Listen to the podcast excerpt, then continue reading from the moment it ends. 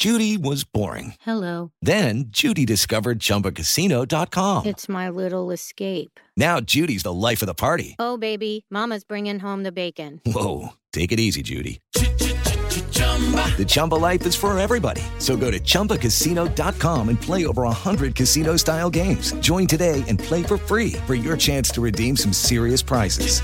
chumba ChumbaCasino.com. No purchase necessary. Void where prohibited by law. 18 plus terms and conditions apply. See website for details.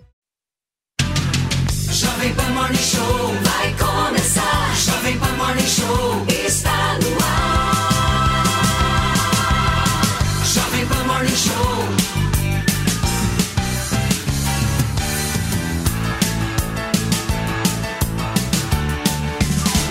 Jovem Pan Morning Show.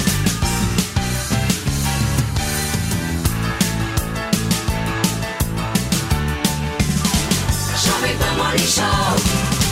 Fala, minha excelência, bom dia, uma ótima sexta-feira para vocês que nos acompanham ao vivo aqui na programação da Jovem Pan. O Morning chegou e vai até o meio-dia, contando muito com a audiência de cada um de vocês. E olha, turma, deixa eu dar uma informação, hein? O Congresso deu uma ignorada em três medidas provisórias do presidente Lula.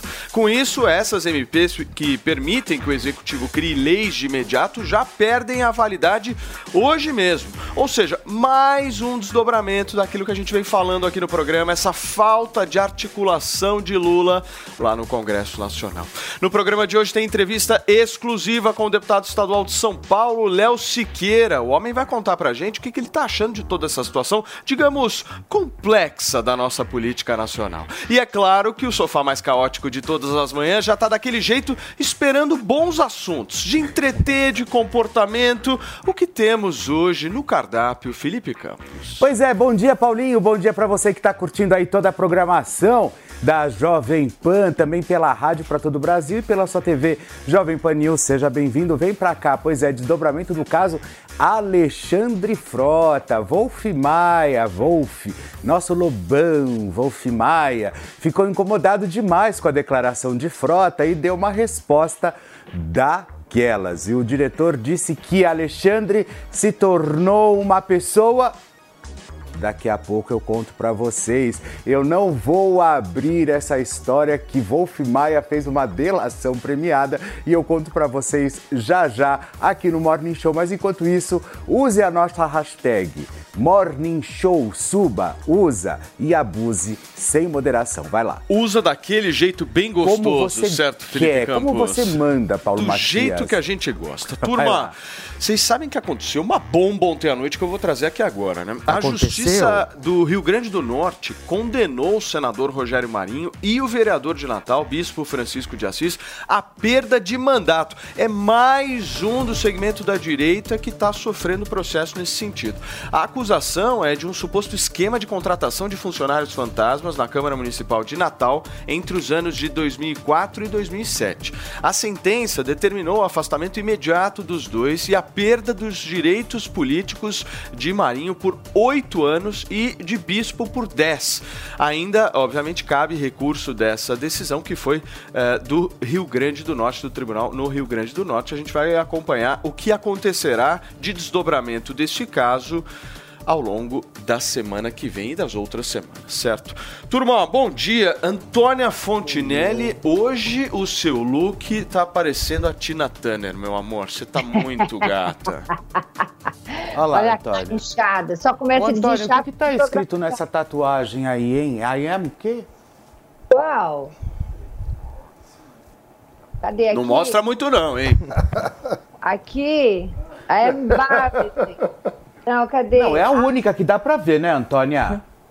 A- a- eu, eu acho que essa aqui. Cadê, gente? Eu não tô vendo. Olha só que interessante, gente. Deixa eu só reprisar para quem está nos acompanhando pelo rádio. Antônia Fontinelli esqueceu a tatuagem que tem no peito. Isso é bem interessante da gente poder debater ao vivo aqui na programação da blindada, eu Jovem Sou blindada, vou traduzir. Eu sou blindada, é o que tá escrito no peito. Gente, deixa eu falar uma coisa pra vocês. Posso É, só pedir uma coisa, Antoninha? Pedir para nossa produção aumentar o volume aqui, porque a gente não está ouvindo direito a Antônia. Segue, Antoninha. É, é, eu, bom dia, meninos. É porque é difícil, né? De segunda a sexta, todo dia. Eu, eu tô vendo que o figurino não tá ornando com o cenário. Mas o que, que a gente pode fazer? Isso aqui é um figurino pro estúdio, né? Olha, é, pelo que eu tô vendo, a rapa está sendo feita, né? Estão passando a rapa e não vai sobrar um agora de direita. Agora, a pergunta que não quer calar: se esse problema foi em 2004, que eu achei que fosse uma coisa recente, por que, que só agora veio à tona? 2004, estamos em 2023. Por que, que só agora veio à tona? Alguém consegue me responder? Ué, você quer que a gente te explique mesmo? Ainda precisa explicar? É, não, responde, porque antes disso teve outros governos de esquerda também, né? Mas, ô, Antônia, o ponto O é o problema é vingança, se o problema é buscar quem fez cagada da oposição. Então, assim, porque teve outros, eh, outros governos antes, né? O próprio Lula já governou antes de 2004, então eu não estou entendendo. Não, 2004? É, mas o, vamos separar O as coisas. É, primeiro, bom dia. Né? bom dia, maninho. É, eu acho que a gente precisa analisar essa questão em dois pontos. O primeiro ponto é o mérito. O que é que está sendo julgado? E o ponto é que quando era vereador, em Natal, o Rogério Marinho, aparentemente, segundo o processo, na verdade ele mesmo assume isso, contratou um médico em sua equipe de gabinete para que esse médico atendesse a população gratuitamente. Isso é improbidade administrativa. Por quê? Porque aí não é competência do vereador contratar médico para prestar serviço. Isso é compreendido até como uma forma de compra de voto. Né? Você Sim. dá um serviço para o cidadão para que ele goste de você, vote em você depois. Então, isso é condenável. Ponto.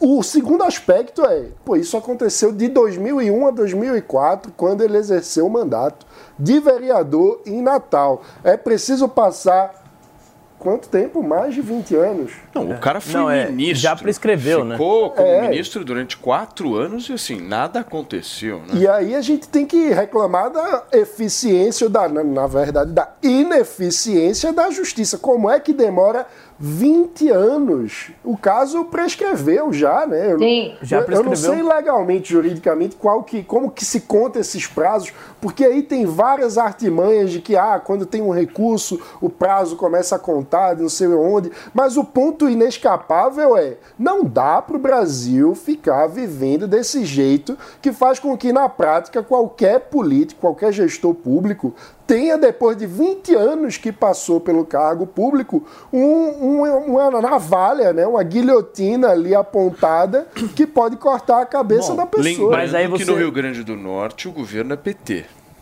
É bom Pois a é. gente É reiterar isso. Mas daí No Rio vai... Grande do Norte, o governo é PT, e aí vamos, vamos combinar que se for para puxar a capivara, meu amor, vai ter que ir todo mundo. Não, se puxar a capivara da galera, meu. Aliás, a pergunta que eu te faço, Pavanato, é justamente essa: quem que vai sobrar? Pelo jeito não vai sobrar ninguém, não vamos né? nem analisar o Marinho especificamente. Eu quero saber quem sobra. Você tem o porque... senador Marinho, que quer, é, vai ser caçado por um crime que prescreveu. Aí você tem o Deltan, que é caçado por uma reinterpretação que surgiu do nada. Aí você tem deputados no Ceará que são caçados por uma suposta ilegalidade ali na cota de gênero, enquanto as mulheres disputaram a eleição e conquistaram diversos votos. Ou seja, a regra, a norma, não está servindo para nada. Juízes na canetada estão decidindo se uma pessoa deve ou não ter um mandato, negando direito político a essas pessoas, mesmo sem nenhum limite, mesmo sem, sem, sem respeitar a norma. E detalhe, a balança da justiça ultimamente no Brasil, ela sempre pende mais para a direita.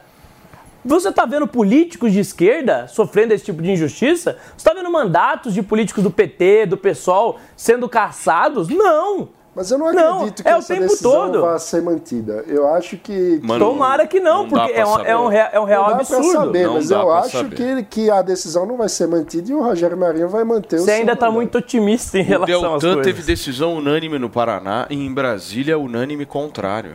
É, é- Dá é pra- bizarro. dá pra entender. É, mas veja, va- vamos ser claros. O Deltan é alguém que incomoda o sistema político. O Rogério Marinho é um político tradicional, de longa carreira, que está bem integrado ao sistema político. Mas peraí, peraí, peraí, peraí. Então nós temos que aceitar que quem incomoda o sistema político precisa Eu mesmo dizendo ter que é uma pra faca aceitar. na. Não, não estou dizendo que é para aceitar. Não Estou é fazendo assim. uma análise de como as coisas têm funcionado. Há uma má vontade gigantesca quando se trata de alguém que incomoda o sistema político. O Rogério, o, o meu mim- ponto é, o Rogério Marinho, apesar de estar agora próximo do Bolsonaro e tudo mais, ele tem uma longa carreira como Mas- político tradicional. Mas eu, eu acho, e no meu, na minha visão, posso estar equivocado, mas na minha visão, sempre que um político é de direita, ele, ele é perseguido. E quando o político é de esquerda, nada acontece. Como pode tantos casos consecutivos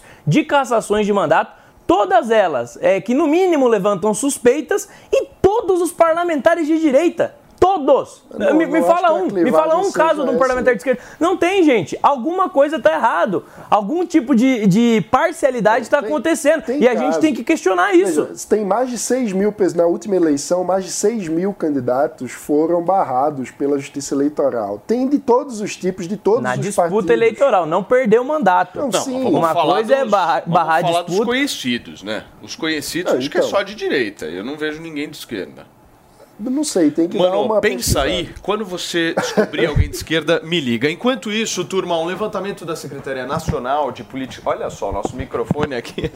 Vou falar um negócio pra você. Olha o microfone aqui, queridinho. Mas vamos lá, vamos assim, ó. Um levantamento da Secretaria Nacional de Políticas Penais mostrou quanto custa um preso por mês aos cofres públicos. Vocês querem saber quanto? O valor é 1.819 reais. O valor ele é considerado 37% maior do que o atual salário mínimo, que é de 1.320 reais. Segundo a secretaria, as despesas totais do Estado com funcionários, alimentação, transporte, manutenção das instala- instalações e vários outros serviços para os presídios, em janeiro foram de 860 milhões e 400 mil reais. Em fevereiro, o valor subiu para 953 milhões e 100 mil reais. Esse levantamento foi feito em 16 estados brasileiros e a gente está trazendo aqui exclusivamente para vocês poderem ter essa informação de um gasto que o Brasil tem que cá entre nós não deveria ser tão alto assim, né, Antônia?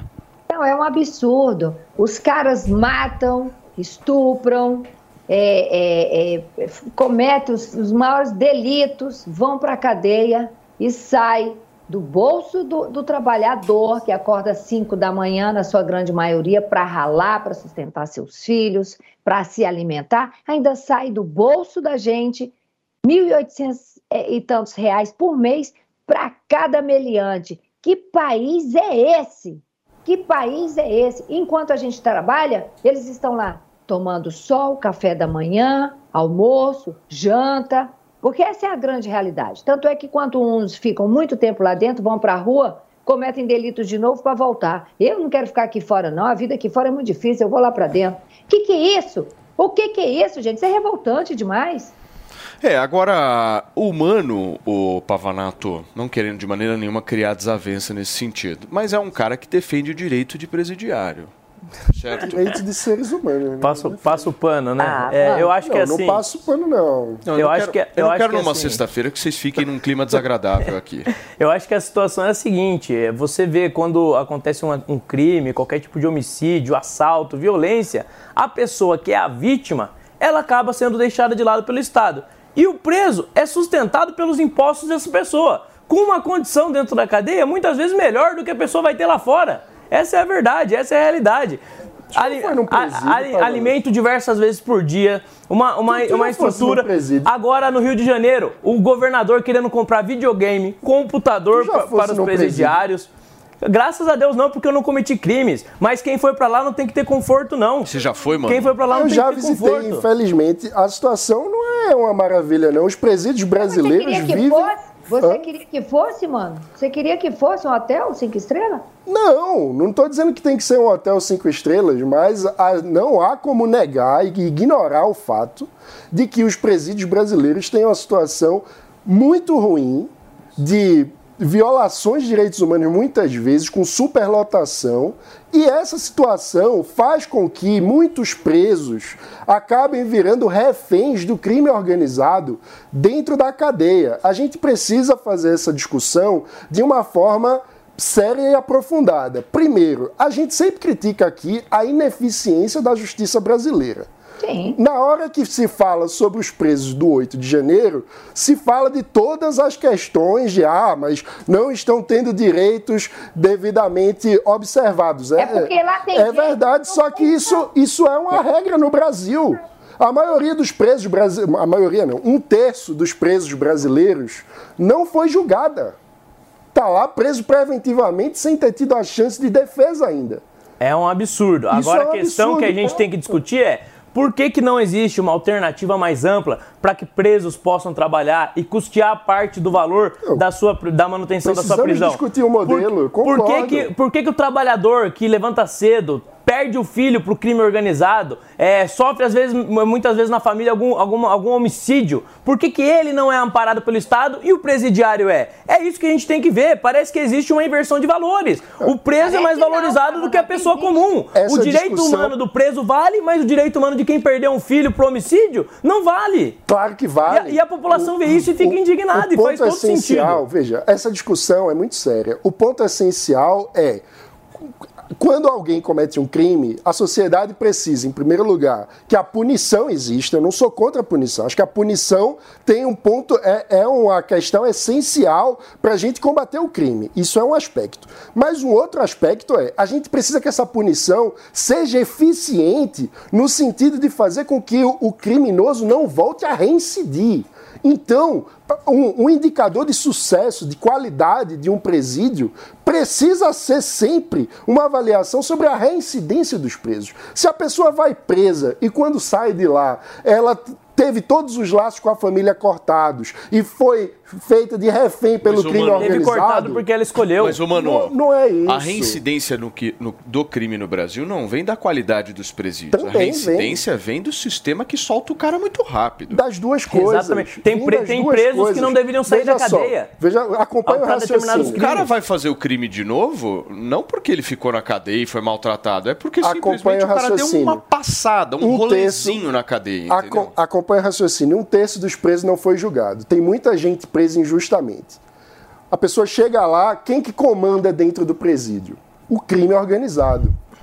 Para sobreviver lá dentro, o que é que ele precisa fazer? Se submeter ao crime organizado. Ele é um refém. Se ele não se submete, muitas vezes ele é morto lá dentro. Ô, ô, mano, mas E aí o negócio é que você lá- coloca, você coloca prioridade a ressocialização. Não, e a prioridade não, é a ressocialização. A prioridade é, a defesa punir. da sociedade. É punir a prioridade é a diminuição depois, dos depois, crimes. Depois você ressocializa, A, se a possível. prioridade é a diminuição dos crimes. Agora, você, se a você gente, fala de a reincidência. se a gente transforma o sistema penitenciário num lugar de recrutamento do crime organizado, a gente está fortalecendo o crime. Esse é o meu ponto. Está fortalecendo o crime a partir do momento que você tem um homicida reincidente e ele sai da cadeia, não devia sair. Eu concordo a legislação com essa tem que mudar porque o cara nunca vai sair. mano, eu é concordo, isso, mas esse é o problema. o meu ponto é que ele são- vai voltar a cometer crimes porque ele é uma, uma, uma má pessoa. Não é esse só é o ponto. isso. Vocês acham que Não é só vocês isso. acham que é, presídio é hospital? Não. Tem que curar a pessoa. Que é isso? o criminoso Olha, ele escolheu não, ser não é criminoso. Só a favor que. O criminoso ele escolheu ser criminoso. Só a Ele não favor. pode ser curado porque a gente decidiu que vai melhorar que, ele. não é melhora isso. se ele quiser. calma. Não é- não que é tem só uma isso. linha tênue nisso. Eu entendo o que você está falando, porque você é um cara fofo do programa, certo, Felipe É o Campos? entendo Gotinha, ele é o bonzinho. Humano, humano é o que o Brasil precisa, isso eu não tenho a menor dúvida. Mas o Brasil é horroroso. Você não faz ideia a casta que nós temos aqui. A tua ideia ela é ótima, só que eu acho que ela esbarra Não, o em Brasil é vários horroroso, problemas. o Brasil é lindo. Algumas pessoas são horrorosas. Não. Fala assim, parabéns. Fala pra mim, parabéns. Não. Felipe Campos, você entendeu o que eu quis dizer. Você só quis dar uma lacradinha básica, querido. Não há problema nenhum nisso. O meu ponto, meu querido Mano Ferreira, é o seguinte: o Brasil é muito, mas muito mais difícil do que isso que você está falando. Eu não e tô aí, dizendo que é fácil eu eu acho falando. que esse teu discurso, ele precisa tomar muito cuidado para não esbarrar naquele conceito que tem uma galera que defende que presídio precisa ser ho- Hop Harry. Mas não é entendeu? isso que eu tô Tem defendendo. uma galera, de alguma forma, que passa um pano assim, porque o preso tem que ter isso, o preso tem que ter direito àquilo e tal, coitado Hum. do preso e tal. Opa, peraí. Tem, tem que ter um- uma, uma pausa da sociedade para olhar e falar assim: presídio não pode ser lugar bom. Eu concordo, Eu acho, eu concordo menos. com a crítica. Eu acho que o debate público brasileiro, infelizmente, muitas vezes fica numa dicotomia entre quem acha que o, o bandido é um coitadinho, vítima da sociedade, e quem ignora a realidade e acha que é um, um vilão e que todos um que estão presos. Que todos que estão presos. Porque, veja, para você dizer que todos que são presos são um vilão, você tem que achar nossa justiça eficiente e perfeita, que nunca erra. Eu primeiro entendo, mas lugar. é uma minoria que O- tá E o meu ponto é, a gente Agora, precisa é, sair mano, das narrativas que são ficciosas, ou seja, não é luta do bem contra o mal. Não é luta do bem contra o mal. Aqui é realidade. A realidade como ela é, é complexa.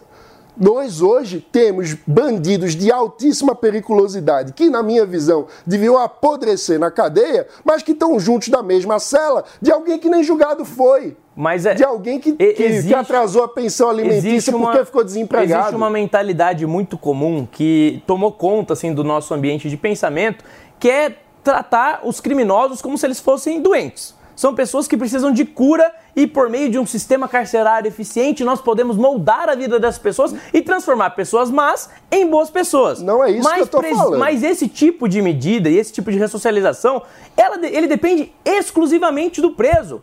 O preso não é um doente, ele escolheu cometer os crimes que cometeu, ele escolheu o estilo de vida que ele tem. Então você pode sim oferecer oportunidades para esse preso, mas você não pode escolher por ele.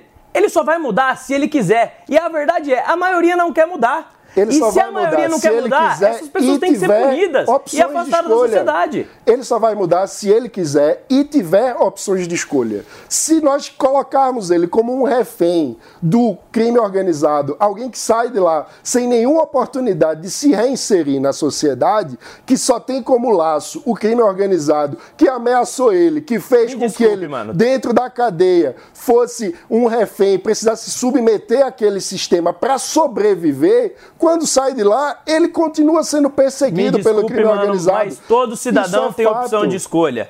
Todo A cidadão tem opção de escolha. Nós precisamos Tem- ampliar as Não tem escolhas. denominador comum nessa história aqui. Todo, todo cidadão tem opção de escolha. O trabalhador, que muitas vezes ganha pouco, Sim. ele não vai sair de casa pra roubar, não, porque ele é honesto, ele é decente. Turma, então todo cidadão tem opção de escolha. Deixa eu trazer aqui uma informação para vocês. A jornalista Madalene Lasco foi condenada pelo Tribunal de Justiça de São Paulo por uma postagem que foi considerada pelo tribunal transfóbica.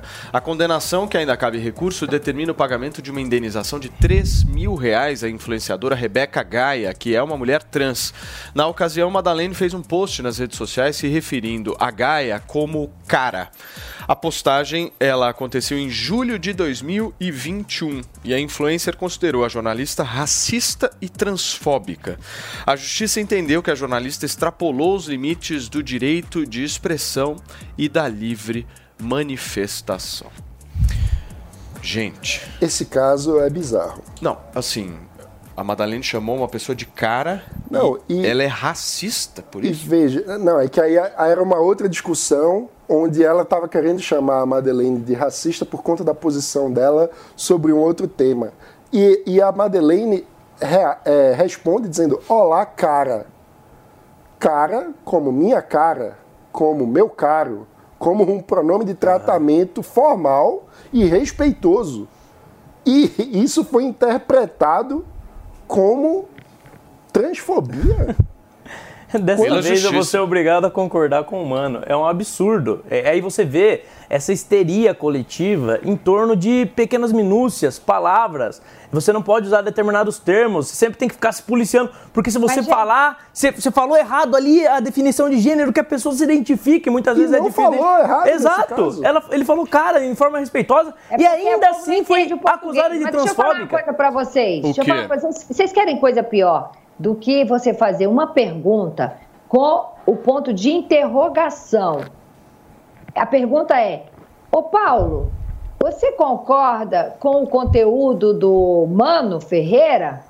Porque eu não acho o conteúdo do Mano Ferreira adequado para crianças.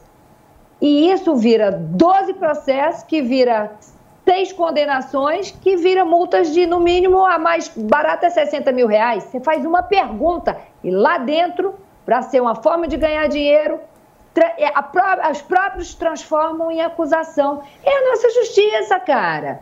Sabe? E essa, no caso da moça aí, ela não entendeu que uma jornalista se dirigiu e falando a ela, cara, minha cara, eu quero te dizer, nananana. forma educada. É a interpretação de quem está julgando. Então, mas, ô Antônio, vamos tra- tentar trazer uma outra interpretação. Isso não seria uma espécie também de preconceito contra a nossa língua?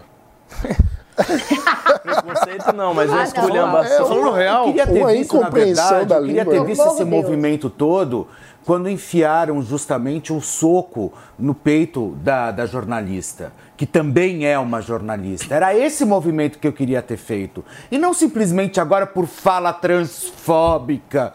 Sabe? Que coisa chata isso. Meu Deus Por que, que ninguém fez esse movimento ou esse barulho quando enfiaram, o, o- quando o, o tal segurança enfiou o soco no seio da. da, da Delis Delis. Ortiz. da, hã? Delis Ortiz. Da, é, da, da Delis Ortiz. Deveria ter feito esse movimento, esse barulho todo. E não simplesmente porque, por fala transfóbica, vão agora para o Twitter ou vão agora para as redes sociais pedir realmente, ou então pedir a cabeça do cara que deu o soco na, na, na- na jornalista, que também é jornalista. Agora, sabe- cabe recurso a essa decisão, que é importante. A Madalene provavelmente vai, É, vai já- entrar, já deve ter entrado. Já está em segunda recurso, né? instância, agora eu acho que vai para a terceira. E uma coisa curiosa, que nessa ação o juiz deu ganho para os dois lados, porque também condenou a, a influencer Rebeca Gaia a pagar uma indenização para Madá pela acusação de racismo. Exato. Aí condenou a, a Madá a pagar 3 mil reais por transfobia e a Rebeca Gaia a pagar 1.500 Ou por seja, racismo. vocês estão brigando, vocês vão pagar. Vocês estão me enchendo a paciência, vocês têm que Mandou pagar. apagar Mas assim, sabe, Então, sabe uma coisa que eu acho pagar. importante? Sabe Dá uma coisa, logo os 1.500 e acaba com. Eu vou falar uma coisa. sabe Eu vou te falar uma Sai coisa. mais barato, né, Antônia? Não, aqui eu tô pegando os processos que o povo tá me falar, é quanto, doutor? É pra pedir o quê? Desculpa, peço, peço perdão, peço. Vamos pro, mais grave. Vamos pro mais grave que eu tô sem tempo. Sabe uma coisa que eu acho importante, gente? É que existe uma militância do politicamente correto que vive de cancelar pessoas na re- nas redes sociais. Isso tem criado uma cultura, uma cultura de histeria, onde você fica o tempo todo fiscalizando o que as pessoas falam, se eu vou ou não cancelar determinada pessoa. O problema é que essa cultura tem passado do ponto e chegado até na justiça. E juízes têm agido, agido como militantes. Então a gente tem que ficar, tomar muito cuidado, porque a nossa liberdade de expressão vai pro ralo. A, a- a jornalista usa uma palavra educada em relação a uma pessoa, é taxada como transfóbica e tem que pagar uma indenização? E é a ridículo. É autora de um livro chamado Cancelando o Cancelamento, o que torna a história toda mais irônica. Turma, após a aprovação da MP da Esplanada e algumas outras vitórias do governo Lula, especulou-se que o presidente da Câmara, Arthur Lira, teria pedido ministérios em troca de apoio político. Mas o Lula negou a afirmação. Numa entrevista coletiva, o presidente disse que não aconteceu que o partido de Lira é oposição, mas mesmo assim deixou uma porta entreaberta para futuras negociações. Dá uma olhada o que ele disse. Não pediu e nem poderia pedir, porque o PP é um partido de oposição e tem gente que vota com a gente. O PP já teve um ministro no PT. O PT, te- o PP teve dois ministérios no governo da Dilma. Não é problema se ele pedisse, a gente vai avaliar, mas até agora eu nunca ouvi o Lira pedir ministro. O senhor pretende fazer uma reforma ministerial? Não, não pretendo. Presidente, dos problemas de articulação? Não está na minha cabeça fazer reforma ministerial, a não ser que aconteça uma catástrofe que eu tenha que mudar. Mas por enquanto o time está jogando melhor que o Corinthians. Apesar da aprovação da MP da Esplanada, três das primeiras sete medidas provisórias editadas pelo presidente Lula perderam hoje a validade. Uma dessas medidas, por exemplo, gente, envolve o Conselho de Controle de Atividades Financeiras, mais conhecido como o COAF, que foi transferido do Banco Central para o Ministério da Fazenda. A outra é sobre o Conselho de Administração de Recursos Fiscais. Nessa medida, caso o governo empatasse em algum julgamento do Conselho, seria beneficiado pelo chamado voto de qualidade. E a terceira diz respeito à extinção da FUNASA, que, por uma sugestão do Partido Liberal, também foi retirada da votação. Essa é a situação política do governo Lula lá na Câmara. E hoje o Morning Show vai receber o deputado estadual aqui de São Paulo, pelo Partido Novo, Léo Siqueira, para a gente poder repercutir todo esse momento. Tudo bem, deputado? Seja muito bem-vindo. Obrigado aí. Tá funcionando o microfone? Tá funcionando Imagina, aí, Eu só não estou ouvindo, Mary? talvez. O mundo tá te ouvindo. Tá Perfeitamente. bom, só eu que não estou ouvindo, exato. Obrigado aí, primeira vez no seu programa, parabéns aí pelos debates, tenho acompanhado bastante, Boa. parabéns ao programa Jovem Pan. É, pois é, essa situação aí que está acontecendo no governo Lula, né, prometeu democracia, amor, é, era contra o orçamento secreto e agora está fazendo exatamente tudo o que ele disse ser contra. Ô, Léo, você está na Assembleia Legislativa que hoje tem como governador o Tarcísio Gomes de Freitas, né? Eu queria que você pudesse fazer uma comparação para a gente. Como é que é a articulação do Tarcísio na Assembleia se comparado com o que o Lula está fazendo no Congresso Nacional? Bom, o Tarcísio é visto como um cara técnico, né? E as pessoas tendem a ser excludentes no sentido de que, ah, se o cara é técnico, ele talvez não consiga fazer uma boa articulação política, né? O Lula está na política e é, e é até uma tristeza, porque a gente está discutindo a mesma pessoa há mais de quase 30 anos aí, né? Então, o país não devia ser entregue às, ao, Mas às mesmas desde pessoas. 89 ele é candidato à presidência. então Exatamente, mais de 30 anos. Então é natural que ele consiga, é, ele viva nesse mundo aí político, né? O Tarciso, apesar de ter passado em vários governos, é um cara mais técnico. Mas eu tenho me surpreendido positivamente, acho que ele tem conseguido, principalmente, falar uma linguagem que consegue chegar é, nas pessoas, porque ele tem uma visão muito pró-mercado e privatista, e aí muitas vezes as pessoas não conseguem traduzir isso.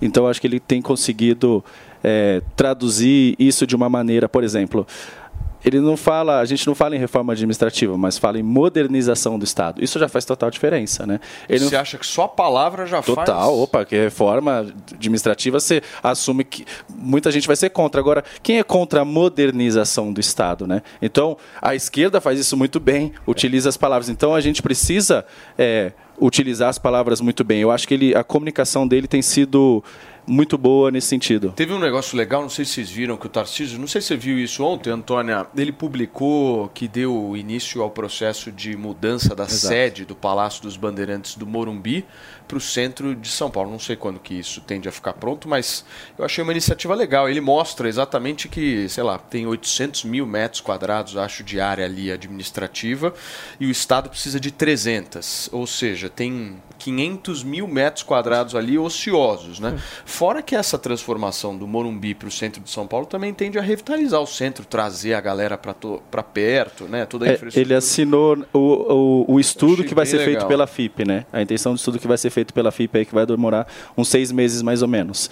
É, e eu acredito muito nesse tipo de iniciativa, porque aí um pouco mais de, de urbanismo, né? O Raul Dias Lores fala muito disso, que é você ter fachada ativa, você ter pessoas circulando. Porque você pega, por exemplo, o Morumbi. Qual é o problema do Morumbi ou até muita região ali do Itaim? Você tem um prédio grande com um muro alto, não circula ninguém ali.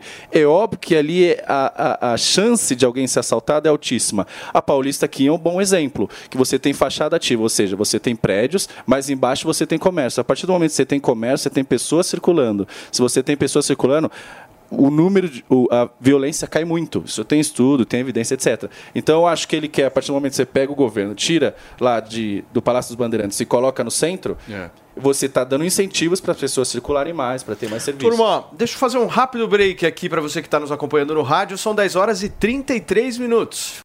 Mês dos namorados é nas lojas 100. Smartphone Moto G42, memória de 128 GB e processador octa-core. Nas lojas 100, apenas 1.298 à vista ou 12 de 131,40 por mês. Aproveite! Smartphone Moto G53, memória de 128 GB e câmera dupla de 50 megapixels. Nas lojas 100, apenas 1.698 à vista ou 12 de 171,80 por mês. Sempre tem amor também, Você sabia que tem novidade no seu rádio? É a Jovem Pan News 76.7 FM. Mais uma frequência para você ficar bem informado. Opinião, análise e informação. Jovem Pan News 76.7 FM. A rádio que você já conhece, ainda melhor. Jovem Pan News 76.7 FM. Jornalismo independente. Quer vender mais e aprender técnicas que facilitem suas negociações? Então o meu curso Engenharia da Persuasão é para você.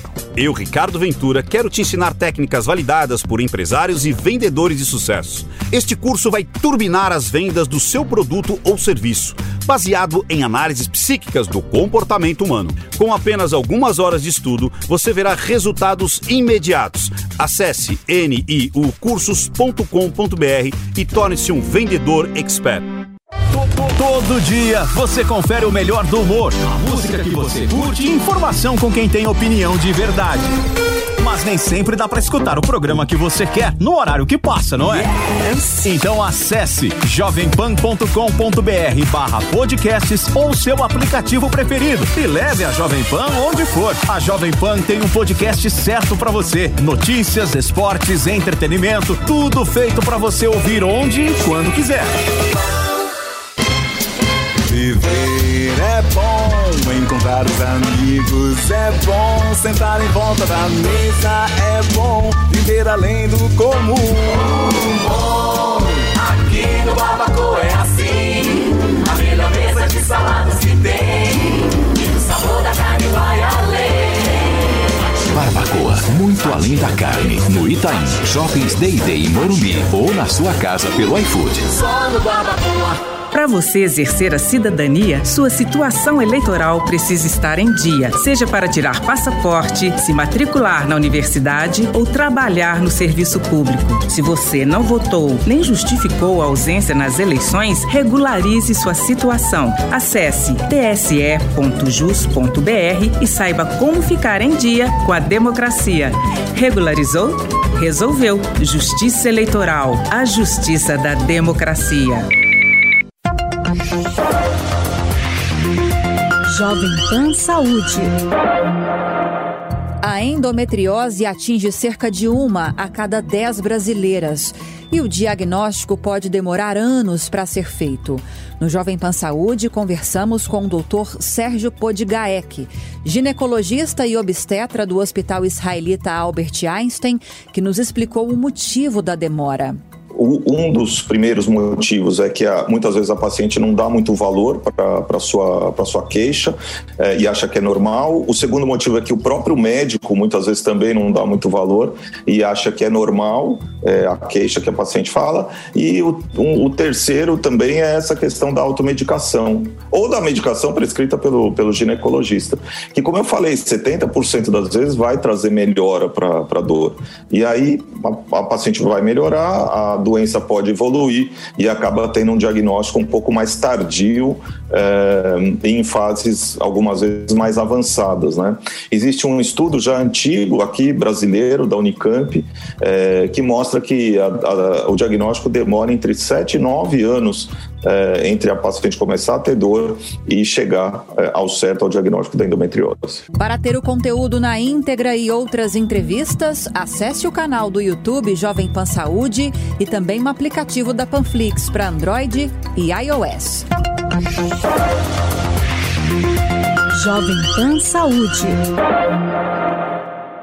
Se digo mais, vocês estão falando negócio de Lula. Lula não vai chegar até nem o final desse ano, gente. Peraí, Antoninha, deixa eu só receber quem nos acompanha pelo rádio. São 10 horas e 37 minutos para vocês que chegaram agora. A gente está batendo um papo aqui com o deputado estadual Léo Siqueira, do Partido Novo aqui de São Paulo, sobre cenários de 2026. É, certo? eu ia concordar com um ponto que o Léo trouxe, porque nessa coisa de a pesquisa vale tudo, o Dória foi eleito governador, mas depois a coisa degringolou. Então, é, e em parte porque ele foi construindo uma relação com o eleitor de traidor, de alguém que não cumpre o compromisso, porque ele ia ficar até o fim na prefeitura de São Paulo, não ficou para vai sair ficar os- governo. os quatro não, anos. sim, então, mas o meu Três ponto anos, é, nem tudo é a pesquisa. Eu acho que é preciso pensar como ele vai construir a narrativa, a relação com o eleitor de São Paulo. Também tem que lembrar que eu, eu concordo que ele esteja mais bem posicionado que o Zema hoje, mas porque ele está em São Paulo. São Paulo é o maior colégio eleitoral. Mas se eventualmente ele apoia o Zema,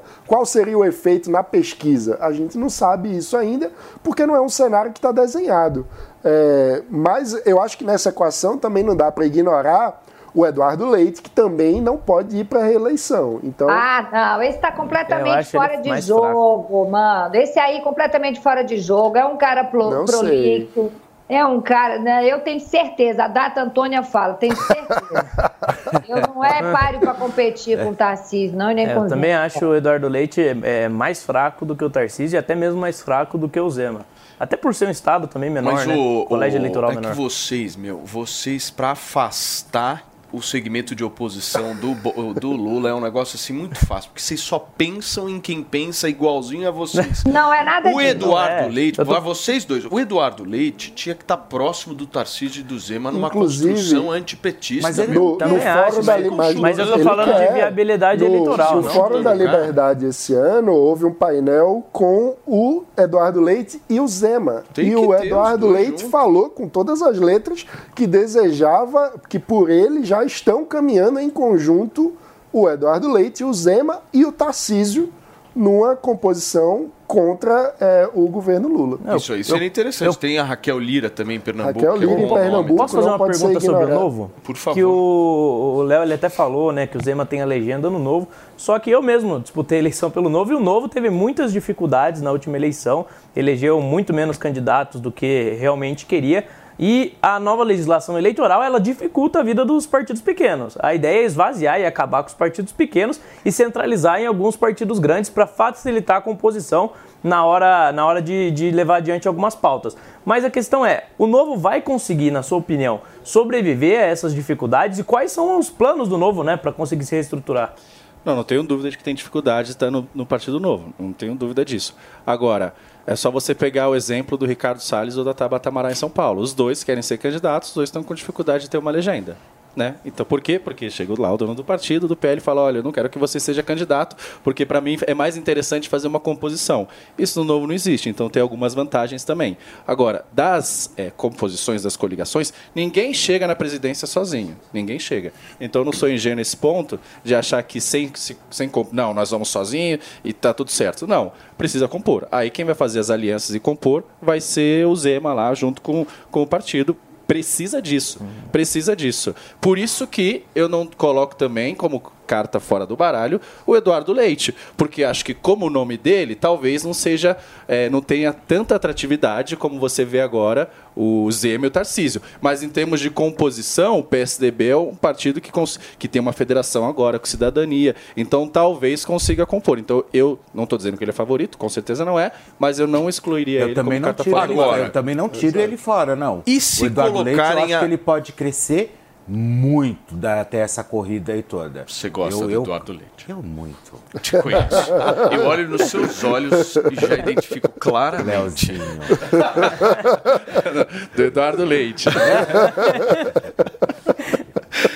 E Michele Bolsonaro, que também não tá, não tá descartado, né? Até o Bolsonaro falou que se surpreendeu com a veia política dela, que descobriu recentemente. E ela tem uma popularidade muito forte, né? É, ela conseguiu Não, gente, ter uma desculpa, identidade pra própria. presidente não. Vocês- parem de viajar. Aí Viajar. Tá, pra presidente é já Antônia tá uma Fontinelli?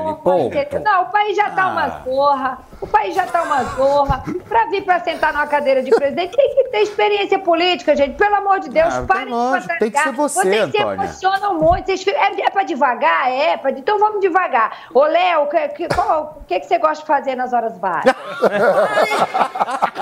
Depois, depois eu te conto também, Antônio. Depois eu te conto. Você tá- você tá- ela quer saber se você tá namorando. Não, não, você. você tá, Antônio? Não tá. Você eu vou tá? até soltar esse cabelo, Léo, tô, mas não sou feia assim, não. Vou soltar. Olha aqui, Léo, olha. Gente, você que tá no rádio. Ficou pior, prende, Antônia. Você tem que vir aqui um dia presencialmente no programa. Olha aí. Chamou na China. Olha, deu match. Cadê o binóculo? Acho que agora é hora de entrar pra propaganda. Vocês sabem que- Max Viril. Vocês. Donato já tá aí. Você viu que o Max Viril hoje vai ser quente.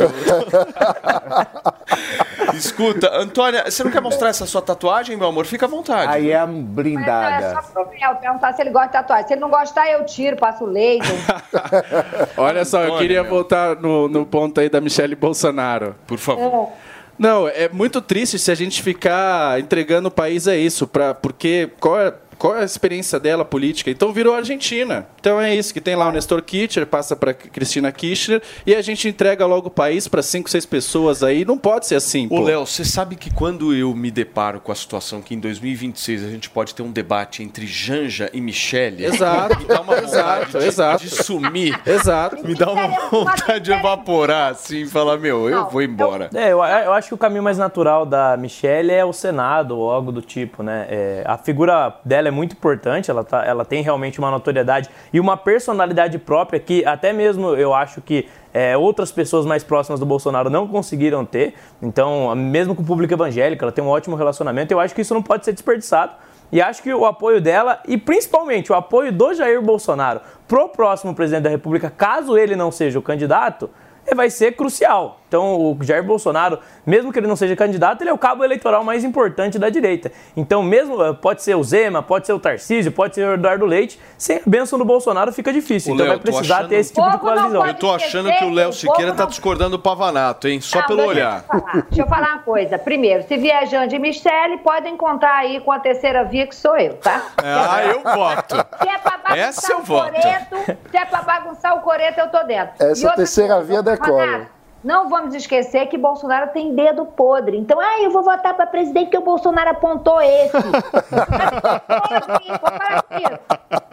O Tarcísio foi o Bolsonaro que levantou. A exceção que confirma a regra. Tarcísio, Tarcísio é um cara unânime. O Tarcísio é querido pelo país inteiro. Ele não tinha opção melhor do que o Tarcísio. Então, mas ele era um funcionário de bastidor do setor público, o Bolsonaro colocou ele como ministro, ele fez um excelente trabalho e o Bolsonaro apontou ele como candidato a governador e ele ganhou aqui em São Paulo. Ou Tá bom, seja, mas é- mas ele, então, ele fez é uma eu excelente te falar, escolha. É 1%, 1%. Quer contar os demais? Quer contar os demais?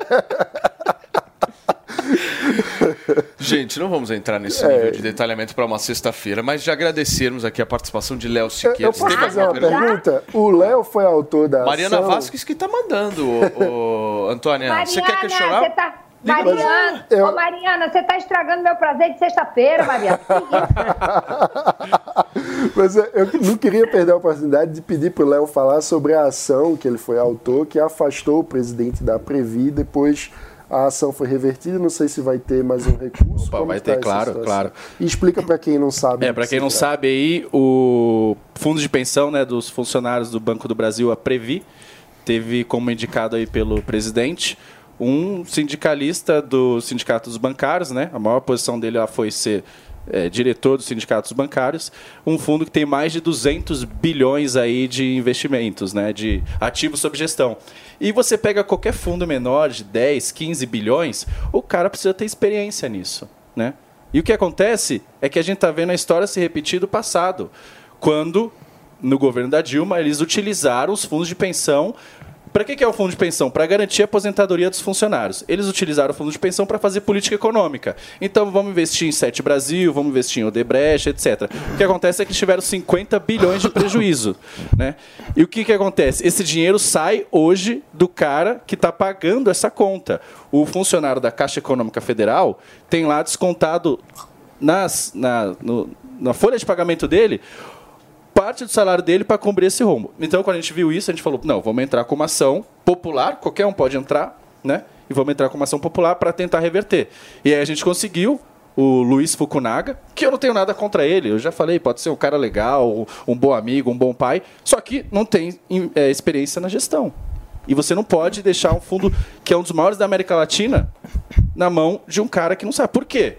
Porque isso vai prejudicar os próprios funcionários que não vão conseguir receber aposentadoria. Então o que a gente fez? Entrou com a ação, ganhou. Infelizmente durou dois dias, porque depois ele foi reconduzido ao cargo, mas a gente vai recorrer novamente para ver se a gente consegue é, reverter.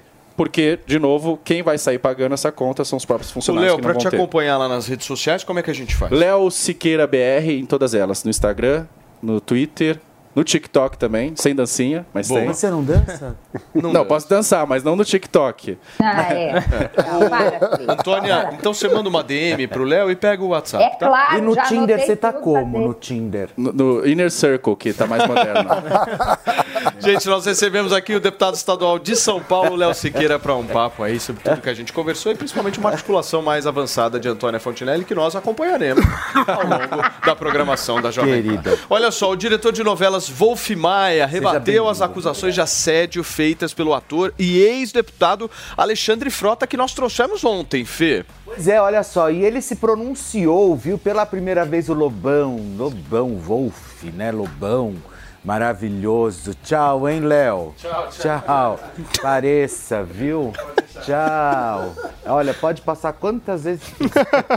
Olha, ele se pronunciou pela primeira vez por meio de um comentário deixado em um post no, no Instagram do blogueiro do Hugo Gloss, né? E o Maia, nosso lobão, Maia, ele disse o seguinte: até faz elogios ao trabalho como ator e comentou que o passado eles foram amigos. No entanto, disse que, abre aspas, no presente ele se tornou essa pessoa deplorável e perdeu todos os amigos, fecha aspas, né?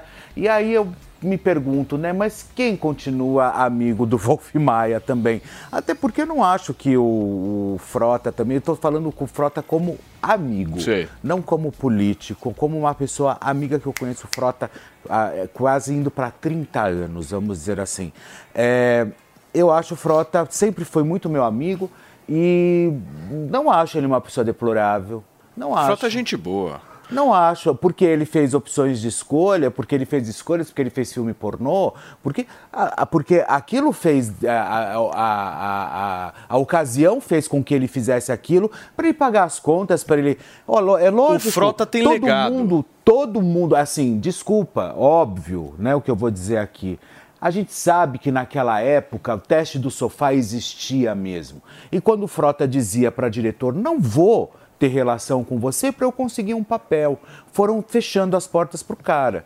Depois ele resolveu ter, fazer filme pornô. Mas, mas, mas, assim, na época ele não queria, entendeu? E aí foram fechando as portas, enfim, e aí deu no que deu, né?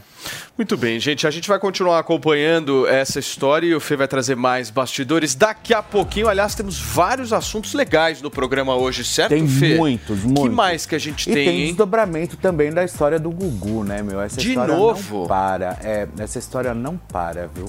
Isso tá muito chato. Daqui a pouquinho a gente vai trazer esses, esses desdobramentos do Gugu. Mas antes, gente, são 10 horas e 51 minutos. O nosso queridíssimo Donato já está por aqui. Você viu que o clima esquentou hoje. Eu né, vi, Donato? eu vi. Eu até ia dar um Max Viril Premium, mas ele foi embora, pô. Aliás, mas tem que avisar a Fontinelli que ela arrumou um concorrente, que o Felipe Campos ficou É. animado também. Não, a gente vai lá jantar com ele lá na Assembleia. É o melhor jantar ele na Assembleia. Ô, Donato. É melhor você levar o Max Viril. Vamos falar do melhor tratamento. Vamos, melhor tratamento, certeza. posso dizer isso, né? Pode tratamento deve. natural que existe hoje para um homem que quer ter um melhor desempenho sexual. Com certeza. Olha, a gente vem aqui muita, muitas vezes, né, pra falar do Max Viril Premium. E por que, que ele tem esse nome de Premium? Por que, que o Max Viril tá fazendo tanto sucesso no Brasil? Porque ele é um produto natural que foi desenvolvido especificamente para tratar as questões da disfunção erétil de maneira natural. Olha só. Quando foram criados os azuizinhos que vendem na farmácia, eles não foram criados para ser produto para disfunção erétil. Era produto para o coração. Eles descobriram ao acaso que resolvia o problema. Só que acabava atrapalhando outras questões. Então, uma pessoa, por exemplo, que tem diabetes, que tem pressão alta, que toma medicamento controlado ou que tem algum outro problema circulatório, não pode fazer uso desses produtos por conta da química que está presente ali. O Max Viril ele vem para ser uma alternativa para essas pessoas que não podem fazer uso desses produtos porque ele é natural. Por conta da nanotecnologia, a gente consegue colocar em cada cápsula todas as vitaminas, minerais, aminoácidos que são necessários para estimular o homem mentalmente e fisicamente.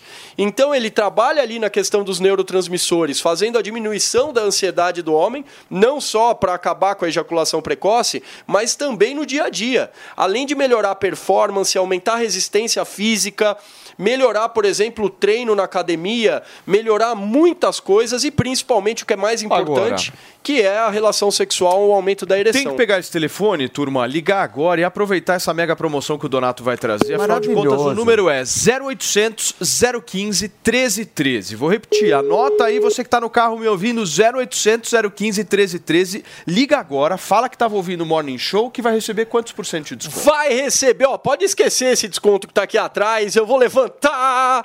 Brasil, 69% de desconto. É o desconto desconto mais sensual do rádio, da TV, do mundo inteiro, 69% de desconto. Eu vou mandar o Max Control, que é um óleo que acaba com a ejaculação precoce. Esse óleo é muito bom. Ele é dermatologicamente testado? Testado. Ah, e uma coisa importante, obrigado por ter me lembrado. Com eficácia comprovada. Teste de eficácia comprovada.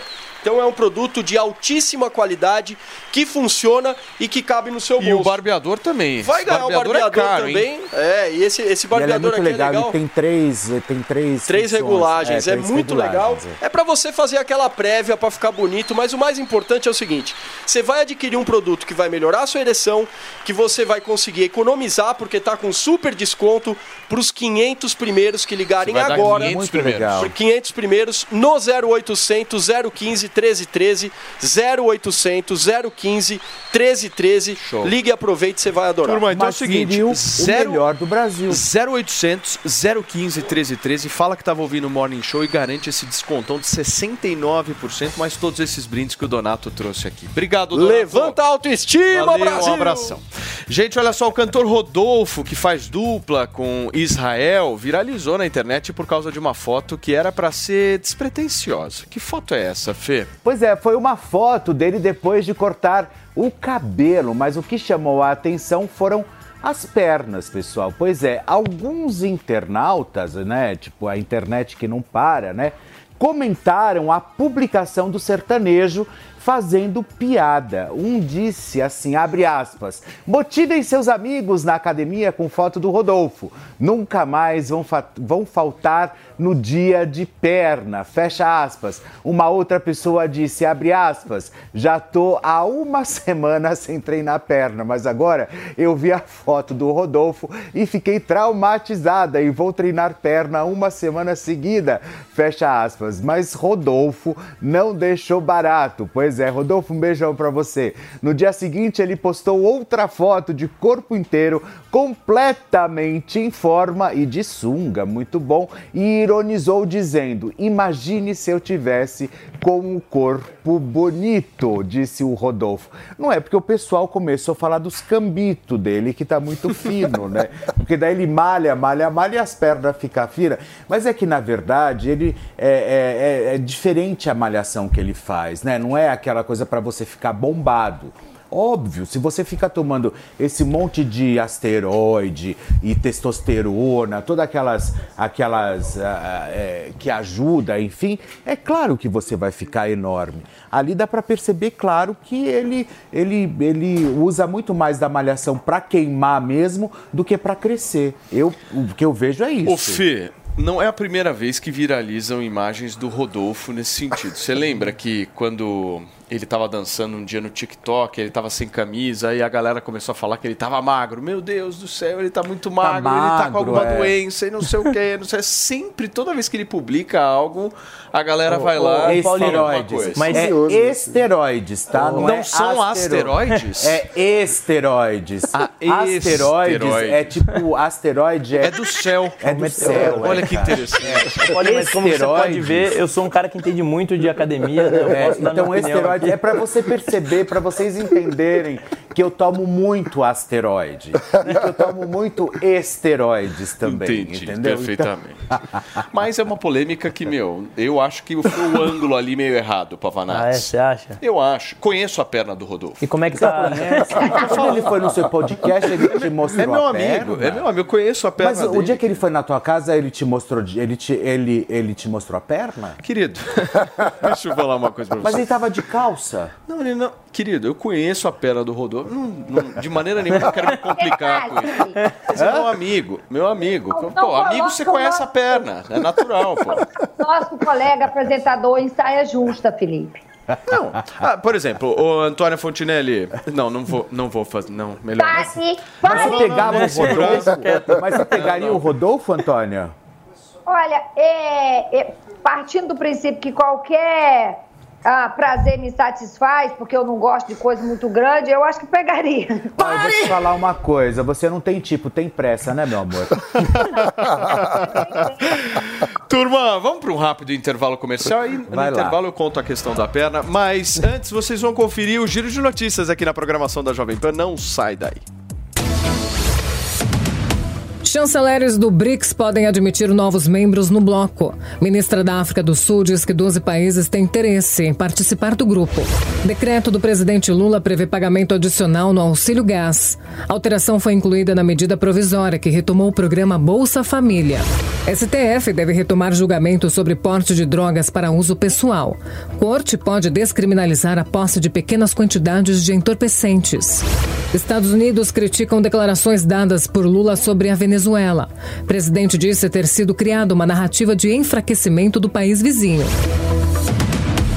Redes sociais serão investigadas sobre a aplicação da LGPD. Telegram, WhatsApp e TikTok integram lista de 27 empresas fiscalizadas.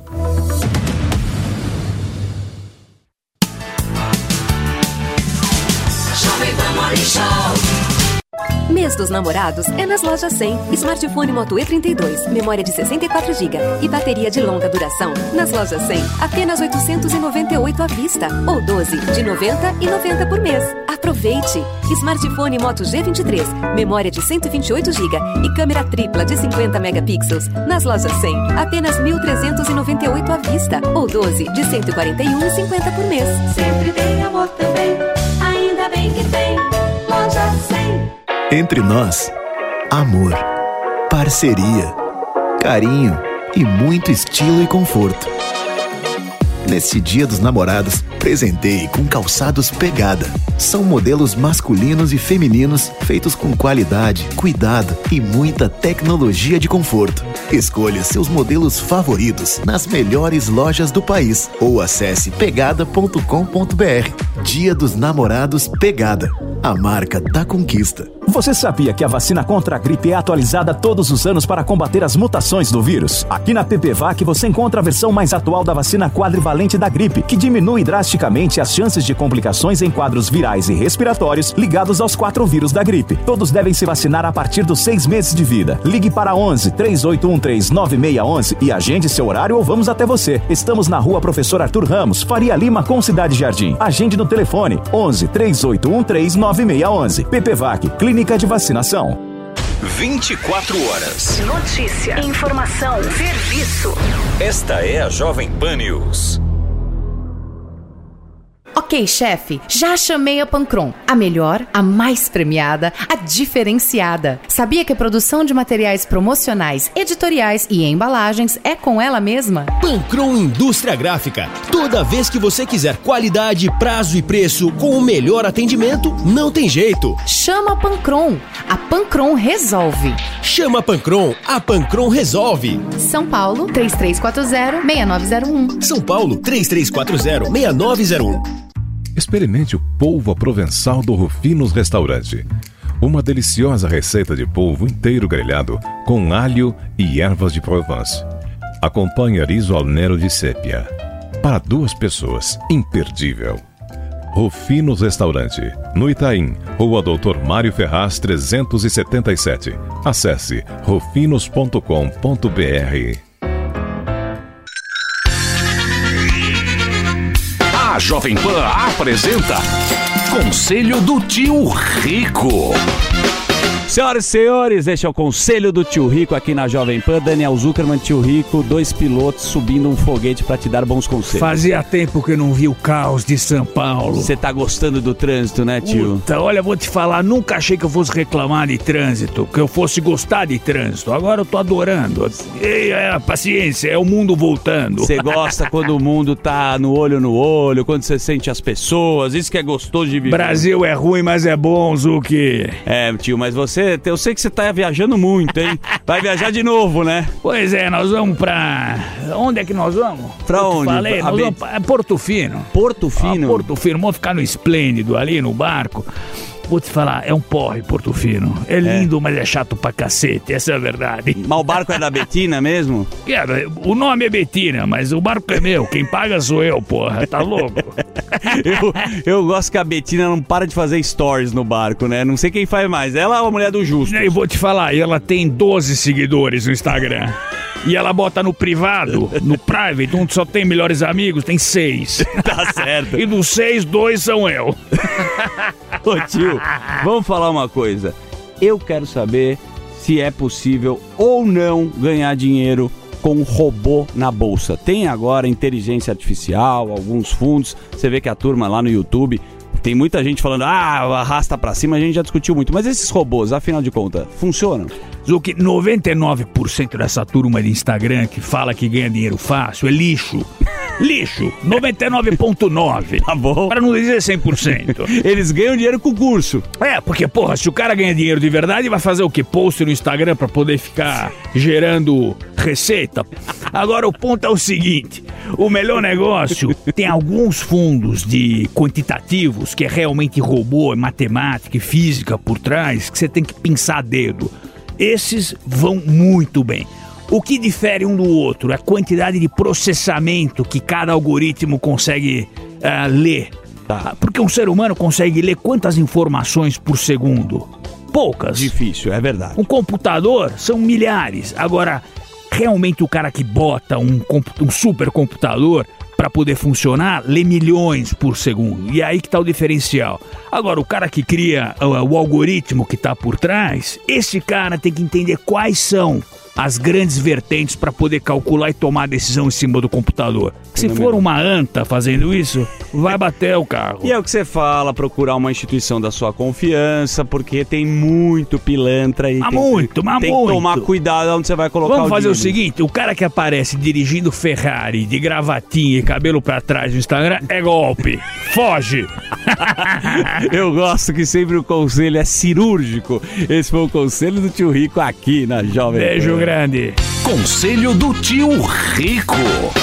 Virou porque o Brasil estava sob a liderança do maior incompetente Só um que minuto. já passou Deixa eu receber quem nos acompanha pelo rádio. Agora são 11 horas e 5 minutos. Nós estamos discutindo aqui no Morning Show desta sexta-feira. Sejam todos muito bem-vindos. Mas o Dallagnol deve prestar depoimento hoje à tarde à Polícia Federal.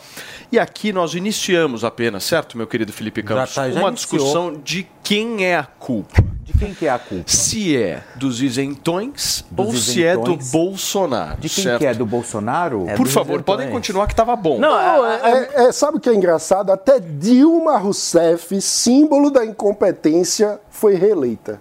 Bolsonaro não. Nossa, até que enfim. E aí, de palmas pro mano.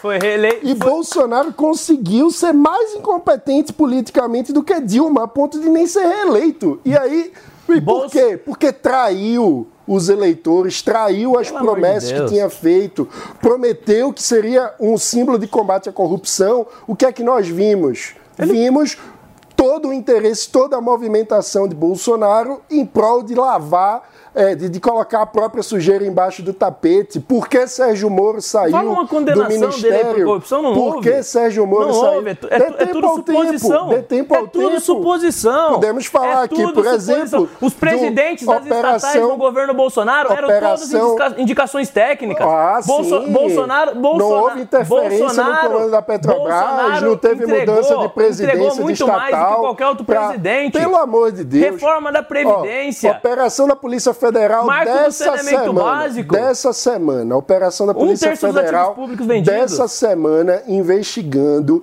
desvio de dinheiro durante a gestão de Jair Bolsonaro no Fundo Nacional de Educação em Alagoas, ligado a Arthur Lira, aliados de Arthur Lira, que Sem por- nenhuma por decisão de agora. Bolsonaro, mas veja como. Você sabe como é a história?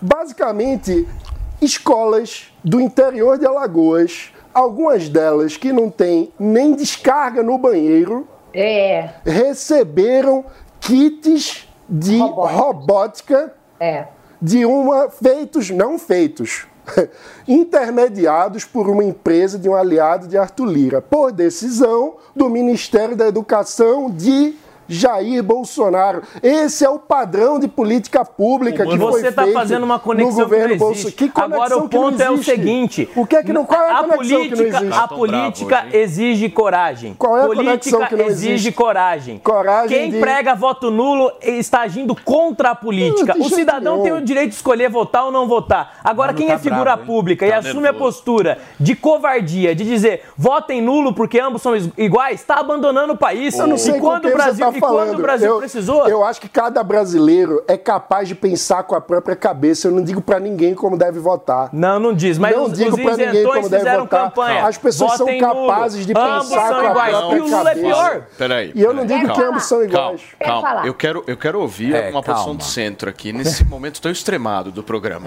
Antônia, eu vou passar a palavra para você, mas antes, eu queria só fazer uma rápida reflexão. Ah, tá. Nós estamos aqui, Nós. todos nós, com o perdão da palavra, todos fufus. Exato. Fudidos. Todos. O que, que é fufus? Fufus. É fudido. Tu tinha Não, não, não, isso é falar. você que Tamo está fudido. falando, querida. Nós estamos todos fufus. E Entendi. quem está fufu? Quem está fufu é o Pavanato, que tem uma visão mais apoiadora do Bolsonaro. É o Paulo Matias, que é mais isentão, sapatênis. ah. É o Mano Ferreira, que, meu, é um liberal completo por inteiro. É o Felipe Campos, que, meu, toma asteroide. É todo mundo Eu não, eu sou entretenimento puro. todo mundo, Fê, no mesmo balaio. O que, que eu acho que deve ser a nossa postura agora? Existem várias diferenças entre nós e entre segmentos Nós. da sociedade. Várias diferenças. Tem uma galera que, meu, pensa igual o Pavanato, tem uma galera que pensa igual o Mano, tem uma galera que pensa igual a mim, igual o Antônio e tal.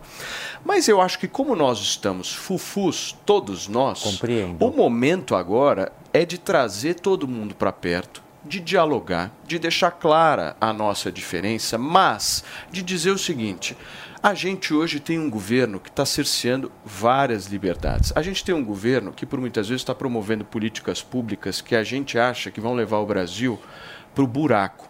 Não dá mais para a A gente gente não ficar. acha, a gente eu tem acho. certeza. Eu acho que não dá mais para a gente ficar na página de Bolsonaro. Essa página, daqui a algumas semanas, ela vai ser virada. Na minha, na minha opinião, eu acho que ele vai se tornar inelegível pelo Tribunal Superior Eleitoral. Também e ele acho. não vai ser mais alguém que vai estar no âmbito político de se candidatar e tal. Não vai ser mais candidato à presidência da República. Só que a gente precisa avançar. E eu acho que a galera que apoiou ele, de alguma forma, precisa entender isso e, meu, buscar alternativas. Essa alternativa que a gente estava trazendo aqui, do Tarcísio, do Zema, do Eduardo Leite, ela precisa ser colocada mais à mesa, Antônia. A gente precisa olhar um pouquinho mais para frente. Às vezes eu acho que a gente está olhando muito para trás e, meu, ah, a culpa é do isentão, a culpa é de não sei o quê. Amigo, você não está entendendo? Quem olha para o Bolsonaro e não vê que o Bolsonaro errou no processo, Bolsonaro errou, é óbvio que errou. Augusto Aras é procurador-geral da República. O Dallagnol foi caçado por ministros indicados pelo Bolsonaro. É óbvio que o Bolsonaro Ele errou. errou muito no processo. Ele peraí, E é preciso aprender A com os questão- erros. errou. A e a questão não é erros. dizer que Por Bolsonaro é perfeito ou não. que houve Vambora, esses erros? olha pra questão- frente agora, meu. Vamos olhar pra frente, A questão é que que tem pessoas? Porque tem não dá pra pessoas ficar que querem babando o ovo projetos de políticos, político. tem pessoas que querem projetos políticos substitutos e para ter esses projetos políticos substitutos precisa demonizar tudo do outro governo Não é e isso, ignorar Pavanato. todos os grandes Não é feitos. O mano é incapaz de Que admitir isso? qualquer grande feito por parte do governo quantas Bolsonaro. vezes eu e o tempo todo sobre- coloca o Bolsonaro em pé de igualdade com o Lula. Não estão em pé de igualdade. Eu não, estão. coloco em pé de igualdade, eu critico os dois, cada um pelos seus defeitos. Isso não é Vamos dizer lá. que os dois são iguais. Antoninha, me traz uma posição equilibrada aqui no meio de tantos extremos. Isso, porque você é. É. equilibrada, graças a Deus. Isso, deixa a titia falar. É seguinte, eu entendo o que o Mano fala e entendo o que o Pavanato fala. Acontece o seguinte, é reza a lenda, não sei se é verdade, né? Mas que essa história do Bolsonaro ser inelegível já era um acordo lá de trás, ó. Você volta, só volta para o país vocês não forem me prender, etc e tal. Isso são coisas que a gente escuta. Eu não faço ideia do que seja real, do que, que não seja. E aí você vai se tornar inelegível. Né? E a gente está percebendo que a coisa está caminhando para os rumores, né? Que, que lá de trás, que chegou até mim e acho que até vocês também. Muito bem. O Bolsonaro se tornando inelegível, é óbvio que ele não vai perder a força política dele. Quem ele indicar, quem ele disser, quem ele apoiar, tem grandes chances, sim, tá? de se dar bem. Pode ser que não seja com a mesma força que foi agora, em 2000 e, que foi em 2018 e que foi agora em 2022. Mas ainda tem, sim, o seu legado. Isso a gente não pode negar. O que, que o Bolsonaro errou e que, na- ao meu ver, é inadmissível, uma vez que ele teve uma escola de vinte e tantos anos na Câmara. Ele sabe quem é quem ali dentro, ele sabe como o sistema é bruto e como funciona. Eu entrevistei o Bolsonaro E quando eu perguntei para ele quem você vai indicar, que foi uma pergunta encaminhada pelo Alexandre Garcia, que eu tinha entrevistado o Alexandre Garcia de manhã e à tarde entrevistei o Bolsonaro. Eu falei: olha, eu tenho uma pergunta que o Alexandre pediu para lhe fazer. Quem você vai indicar para o PGR? Para a PGR. E aí ele não, ele, não, ele não tinha afirmado que era Augusto Ares, mas em off ele falou que já estava certo que era Augusto Ares, está querendo indicar Augusto Ares. Você vê um monte de decisão que Augusto toma contrário ao Bolsonaro. Tem a história dos ministros, tem aquela história lá do, do, do outro ministro que fizeram festa para ele, que a primeira dama falou em línguas. O, o, o cara já foi lá e não é, é essa, essa amizade toda aí que a gente vê, né? Políticos de Bolsonaro fazendo cagada. Até daqui a pouco, ainda nesse programa, acho que a gente ainda vai falar de um deputado apoiado pela a, a base de Bolsonaro, ou pelo Bolsonaro, sei lá. Enfim, vamos fazer a rapa, não vai sobrar um. Isso vai ficando feio, a direita vai perdendo força. Agora, a gente precisa parar de discutir sobre homens e falar sobre é, situações, sobre projetos, sobre um país que avança. E é óbvio, para finalizar, que não dá para comparar ainda com tanta burrice de Bolsonaro, o Bolsonaro com o Lula. Porque se hoje dissesse, olha, não tem mais ninguém na face da terra, é Lula ou Bolsonaro? Ainda assim, eu diria Bolsonaro. Ponto. Não, perfeito. Isso aí, meu, todo mundo pode ter a sua opinião e eu não vejo Exato. problema nenhum disso. Eu acho só que a realidade vai se impor. E, e eu concordo com a Antônia Esse é de ponto, que sim. a gente precisa discutir com base em projeto, com base no que é que a gente quer construir para o país. Porque nomes não, não resolvem. E outra coisa, a gente discute aqui o tempo todo como a dinâmica de poder tem mudado, como o Congresso é cada vez mais relevante. Então ficar se digladiando porque santifica um ex-presidente da República não faz sentido. E, e uma coisa importante, para atrair pessoas que não gostam de Bolsonaro, e Bolsonaro perdeu a eleição. Então, só quem gosta de Bolsonaro não será capaz de mudar a situação. É preciso atrair pessoas que não gostam de Bolsonaro. E para atrair pessoas que não gostam de Bolsonaro, santificá-lo não é uma estratégia E inteligente. também é não. preciso, por isso é preciso fazer debate baseado em projeto de país. O que é que nós sonhamos para o Brasil? Isso é o que verdadeiramente importa. Muito bem. Gente, falando em Bolsonaro, ele esteve em São Paulo ontem, nesta quinta-feira. O ex-presidente teve uma agenda bastante agitada. Ele passou por alguns exames em um hospital. Entre outros testes, ele fez tomografia, ultrassonografia, hemografia completo. Mas nada de anormal foi constatado. Depois, o Bolsonaro foi ao estádio do Morumbi acompanhado do governador de São Paulo, Tarcísio Gomes de Freitas, e assistiu à classificação do São Paulo diante do esporte na vitória por 5 a 3 nos pênaltis e depois derrotado por 3 a 1 depois de ter sido derrotado por 3 a 1 no tempo normal. Depois da partida, o Bolsonaro foi lá e dormiu no Palácio do Governo a pedido de Tarcísio Gomes de Freitas. Eu vi vídeos circulando na internet de vaias e vi gente aplaudindo também. Eu vi os dois. Gente até arremessando coisa. Acho, que é exatamente esse vídeo que a gente está exibindo.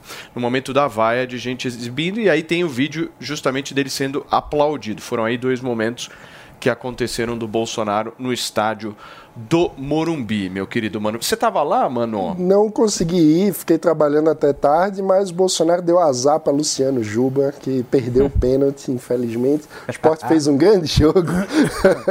É, Bora enfim, tirar uma fotinha com o Bolsonaro, mano? Olha pra Agora? isso. Você sonha com ele, que é nada mais propício Não, do que você eu, conhecer eu não ele sonho com ele, eu sonho com a superação dele. Você que sonha com ele. Não, mas Todas eu, eu as acho que a noites questão, um sonho molhado. É só só para concluir sobre o Bolsonaro, eu acho que a questão é a seguinte: é, ele é o segundo presidente mais bem votado da história desse país. Boa parte dos brasileiros, no mínimo 20, 30%, confiam é, na postura dele e naquilo que ele representa. Ignorá-lo e querer desprezar tudo que ele conquistou de bom no governo dele, ao meu ver, é um absurdo e não faz sentido para a construção do futuro da política. Sem Bolsonaro e sem reafirmar as conquistas que ele já teve, o Brasil não tem, o Brasil não tem chance, a gente não tem chance de vencer o Lula. Ele é importantíssimo, ainda que fique inelegível. Sem o apoio do Bolsonaro, o próximo presidente da República não será de direita. Sabe qual é o problema, Pavanato? É que vocês não querem alguém que consegue elogiar o que é elogiável e criticar o que é criticável. Vocês querem Você a elogia, subordinação. você critica, claro mano. que eu elogio. Eu não apenas elogio, como ao longo do governo Bolsonaro, eu cooperei através do Livres com o avanço do marco legal de saneamento básico. Por exemplo, ganhando prêmio internacional por conta Então o disso. Bolsonaro é melhor que o Lula. Não estou dizendo isso, porque Aí, tá acho que- vendo? Ele não consegue. É. uma, é uma afirmação simples e uma constatação fácil de se fazer, ele não consegue fazer. Olha, eu acho que alguém que elogia torturador pelo é amor de desprezível moralmente. Pelo amor de Deus. Eu Pelo acho amor de Deus. Quem elogia ditador, quem apoia a ditadura, seja no Brasil ou fora, não terá meus elogios. pelo PL da censura é só no Por isso, governo Lula. E eu não, e eu não apoio o censura é Lula. só no governo E Lula. eu não apoio o Lula. Ainda bem, ainda bem é que o Lula. hoje por Gente, eu não falei nada até agora. Ainda bem que o Lula, ainda bem que o Lula trouxe o Maduro para o Brasil e você não é a favor disso. Eu critiquei né? com toda a Graças ênfase a aqui. né? Turma, olha só, o deputado federal pelo PL de Goiás, Gustavo Gayer, foi citado na investigação da Polícia Federal por ter usado verba da cota parlamentar para pagar a empresa de um empresário e amigo pessoal que esteve presente no dia 8 de janeiro, que foi o dia da invasão aos prédios da Praça dos Três Poderes. A apuração foi feita pelo portal UOL. Gayer gastou entre março e maio deste ano 24 mil reais da cota parlamentar na empresa do amigo. O empresário João Paulo Cavalcante chegou a publicar uma foto na parte interna de um dos prédios públicos no dia das invasões. Após as manifestações, ele também chegou a depor na Polícia Federal. A assessoria de Gustavo Gayer afirma que João Paulo Cavalcante é um prestador de serviço legalizado e que os pagamentos efetuados receberam aval da Câmara dos Deputados. Afirmou ainda que o empresário colaborou com as investigações ao ir na Polícia Federal para depor. Antônia, quer falar sobre isso, meu amor?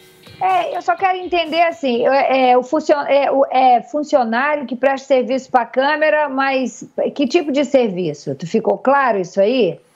É só para entender assim, por que, que o nome do Gustavo está ligado a isso, ao dia 8, a um empresário da Câmara pagou 24 mil reais por serviço prestado. Que serviço? Eu vou, dar, eu vou apurar um pouco mais qual é o serviço específico, mas há um serviço de contratação. Você tem aí? Eu aí, tenho. Tá- acabou de chegar uma informação para mim, uma exclusiva, mas daqui a pouco eu dou aqui no Morning Show. Ah, perfeito. Vocês têm essa informação que a Antônia falou? o pior Vou pedir para nossa Mari que Vasco não me tem, ajudar. O, o tipo de serviço eu eu não sei, mas a questão é que até mesmo na Câmara Municipal, onde eu já estive mais, mais próximo do funcionamento, existe uma, par, uma parte da cota de gabinete para você contratar empresas externas. E é natural que você contrate empresas, por exemplo, eh, de assessoria de mídia, às vezes de consultoria jurídica. Isso é muito comum na política, quase todos os parlamentares fazem esse tipo de, de contratação e para mim me parece muito estranho tentar fazer essa conexão distante de tipo, ah, ele contratou um empresa, empresa de um empresário que porventura foi na manifestação e isso é uma forma de tentar associar ele como um dos Ó, eu tenho financiadores. aqui. Eu tenho aqui, eu também achei. Ó, a Goiás Online Comunicações e Marketing Publicitário recebeu ao todo 24 mil reais referentes a serviços de publicidade, Antônia, das redes sociais entre março, abril e vendo? maio deste ano. Então, é, Merece redes sociais. apuração. Nesse caso, me- 24 merece- mil reais para cuidar de rede social? Não, peraí que aqui ninguém merece é apuração, merece apuração, Antônia, para saber se esse conteúdo publicitário nas redes foi incitando pessoas a dar golpe de Estado. Se foi, é um problema. Então Não, não, é não, mas preciso apurar. Não estou Então, mas- dizendo nem que sim, nem que não. Não, mas, só, merece só apuração. faz- só fazendo a, a justiça com a questão temporal. O 8 de janeiro, em janeiro. Nós estamos falando aqui de março, abril Ah, e foi maio. depois, então? É, exatamente. Ah, então março, não tem nada abril a e ver, maio. né? Ele, não, ele não incitou nenhum Sim. tipo de golpe de Estado porque os, os atos aconteceram no dia 8 Mas- de janeiro. mas- não estou mas- aqui defendendo o deputado, É. mas estou sendo justo aqui. Mas não, não, basta, não basta, assim, pro pessoal do Twitter é, esse fato de ter sido depois. Para eles já estão fazendo essa associação faz tempo, como se o, o deputado Gustavo Gayer fosse responsável de alguma forma apenas por ter contratado uma empresa. Gente, você pode não concordar com o valor ou com a forma que foi feito. A questão é, você querer associar ele às invasões do dia 8 de janeiro porque ele contratou uma empresa de um empresário que supostamente participou. Isso é no mínimo absurdo e, pare- e entra naquilo que a gente falou. Parece que existe uma perseguição com É pessoas de direita. esse João Paulo gravou um vídeo dizendo o seguinte: Galera, hoje, 8 de janeiro, o Brasil faz história. Mais uma vez, milhões de brasileiros indignados com o sistema, demonstrando que a nossa República Federativa do Brasil não vai cair nas mãos de criminosos. Olhem só essas imagens históricas. Foi o que publicou esse João Paulo dessa determinada É, empresa. nesse caso, eu faria uma crítica política, mas não acho que seja crime a contratação. A crítica política é: você acha que é adequado comandar de alguma forma sua comunicação, fazer sua comunicação a alguém que é Pregar na mão de alguém que pensa com- assim? Exato, É. com, com invasão, eu Exatamente. acho politicamente é, completamente condenável. Aí é uma Moralmente crítica questionável. política, exato. Concordo. Mas acho que do ponto de vista de criminal já é, outra esfera. É, do ponto de vista político é possível criticar, agora legal não, não faz o menor sentido. E olha só, a gente já começou a valer desde quinta-feira a nova determinação no Aeroporto Internacional de Guarulhos em Cumbica. Todos os funcionários estão proibidos de usar celulares nas áreas de segurança e também de carga. A medida foi definida pela Receita Federal e publicada no Diário Oficial da União. A decisão foi tomada após os- o caso das brasileiras Katina Baia e Jane Paulini, que ficaram presas injustamente em Frankfurt, na Alemanha, por quase 40 dias. Depois, justamente, que as etiquetas de malas com drogas foram vinculadas aos nomes delas por funcionários do aeroporto. Então, Guarulhos agora tem um- uma nova operação aí rolando em relação a celulares com funcionários do aeroporto. A gente vai acompanhar tudo aqui na programação da Jovem Pan. Fê, daqui a pouquinho você tem uma exclusiva, é isso? Eu tenho uma exclusiva que acabou de chegar, mas daqui a pouquinho eu passo para você. Perfeitamente. Gente, são 11 horas e 24 minutos. Antes de qualquer coisa, a gente tem que falar do melhor tratamento capilar É deste isso, país. olha ele, chegou. Exatamente, Os é. carecas adoram ouvir o Andrade. É isso que é das carecas que elas gostam mais, isso é Não bobagem, é não, hein? viu? Não é não. Pode perguntar pra mulher se ela gosta do careca. Não é dos carecas que ela gosta Não é. mais. Não é. E nem Não o é. careca gosta de ser careca, Felipe. Não é verdade. Pode perguntar pra qualquer careca, É Paulo, se o cara é gosta. Não é doloroso, gosta. é triste. A gente Não sabe gosta. que a questão da calvície, ela pega a pessoa muito jovem, né, Felipe? Verdade. Você vê uma pessoa que começa a ficar calvo careca com 20 e poucos anos. Não, com 17 já começa a cair É, às vezes. imagina só, chegar com 30 anos calvo. Paulo, vou confessar uma coisa pra você. Eu achava que você tinha no mínimo uns 40 e poucos Obrigado, É Andrade. verdade. Eu Ele achava. começou com queda de cabelo Não aos aparentava. 16. Não aparentava. Aos 20 já não tinha cabelo. É triste a história do Paulo Matias. E é por isso que a gente trouxe o Hervik, que ajudou o Paulo, ajudou muita gente, ajudou você de casa e vai ajudar você que ainda não pegou o telefone e não adquiriu. Por quê? Porque você vai ligar agora. Você é homem que tá ficando calvo, careca, ou que já tá calvo, careca, e quer recuperar esses fios, quer recuperar esse cabelo, tem que ser com o Hervik. Hervik é a última esperança do careca. Então liga, gente, na nossa central, que é o 0800 020 1726. O telefone é esse, 0800 020 1726. Aquela mania de, ai, amanhã eu faço, amanhã eu resolvo, amanhã eu Mentira, conserto. mentira. Gente, isso daí. É na hora. é, não funciona, tem que ser na hora. Por quê? Porque se você deixar pra resolver o problema da queda de cabelo amanhã, depois da manhã, outra hora, meu amigo, você Caiu vai ficar mais, careca, né? vai cair mais cabelo, vai aparecer mais falha. Então, gente, tá aqui, ó, Hervik. Um produto que a gente traz a segurança de que Andrade, sabe funciona. que tem muita pergunta na rua pra mim? Em Sim. quanto tempo a gente já começa a ver o resultado? Quer dizer, a pessoa começa a ver o resultado. Felipe, nós temos o teste o laudo de eficácia no próprio frasco do Hervik. Aqui mostra que 100% das pessoas sentiram a redução da queda, certo? Só que o diferencial do Hervik é que ele não só acaba com a queda, como ele faz o seu cabelo voltar a crescer até três vezes mais. E esse resultado de você ver o cabelo parar de cair, Felipe, Sei. todo mundo fala pra gente que é o quê? 5 a 7 dias.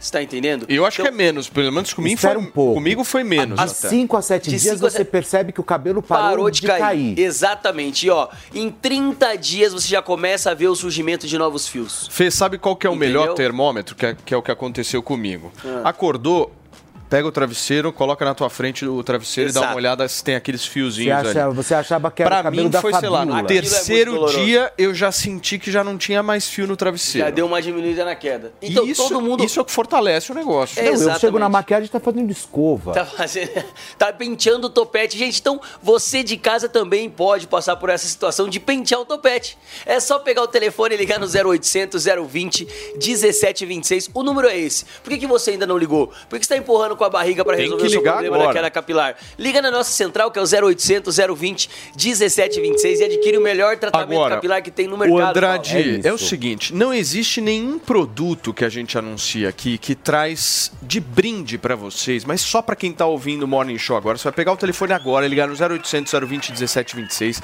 adquirir o melhor tratamento capilar que existe e, todavia, porém, vai levar uma Alexa de brinde. Vocês têm noção que é você levar uma Alexa?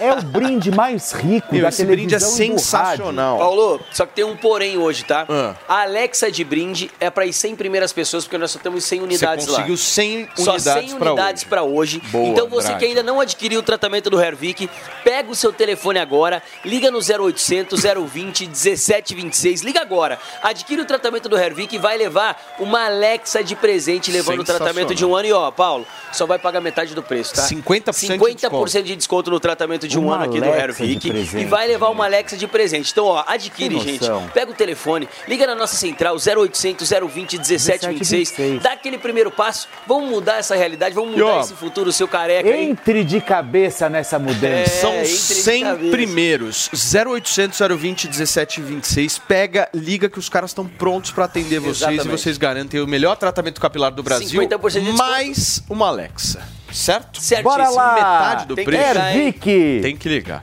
Gente, são 11 horas e 29 minutos. Escuta só essa história que eu vou trazer para vocês. Suzane von Richthofen pode se tornar funcionária pública. É isso mesmo que vocês ouviram. Ela se, ins- se inscreveu para o concurso aberto da Câmara Municipal de Avaré, no interior de São Paulo. Suzane se candidatou para a fundação de te, para a função de telefonista e se passar vai ter um salário bruto inicial de R$ 5.626,33 e a carga horária é de 30 horas por semana. Suzane foi condenada pela participação no assassinato dos pais em outubro de 2022. O vereador de Avaré, Marcelo Ortega, foi para o nosso estúdio lá de Avaré, da Jovem Pan Avaré. Inclusive, um abraço a todos que estão nos acompanhando a gente nessa região aqui do estado de São Paulo. E o vereador vai contar para a gente como é que ele recebeu essa notícia e como é que está o burburinho dessa história no município. Vereador, seja muito bem-vindo. Obrigado pela sua participação. Muito Bom, dia, Paulo Matias. Bom dia a todos vocês que participam do Morning Show. Bom Quem também está em sua casa, no seu carro, no trabalho, ouvindo a Jovem Pan. É, eu tenho que é, lamentar é, o burburinho causado aqui na cidade de Avaré. Virou assim um tema de memes né, na cidade também. Algumas pessoas preocupadas. E eu falo aqui, inclusive, Paulo, em nome da Câmara de Vereadores, sobre a designação do presidente, Tenente Carlos Wagner. E posso é, dizer que a Câmara está bastante preocupada também com a situação e também com a regularidade do concurso público, uma vez que, tirando o lado pitoresco, né, das, das eh, piadas feitas, dos memes e tal, temos que seguir a legislação. A Câmara deve seguir a legislação. E o que diz a legislação? Que o concurso público ele é aberto para todos. O nome já fala, concurso público.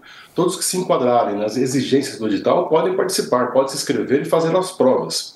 É, de modo que a nomeação posse dos aprovados somente se dará após uma análise documental, que vai exigir aí alguns documentos, dentre eles uma certidão criminal dos fóruns e também uma folha de antecedentes criminais e policiais. Então, assim, é, quem é, for aprovado no concurso, seja fulano, beltrano ou ciclano, vai ter que passar por uma peneira, por um filtro depois, com a documentação, e mas assim, a gente não pode evitar que ninguém é, seja impedido de participar do concurso público. Claro. Todos estão é, habilitados.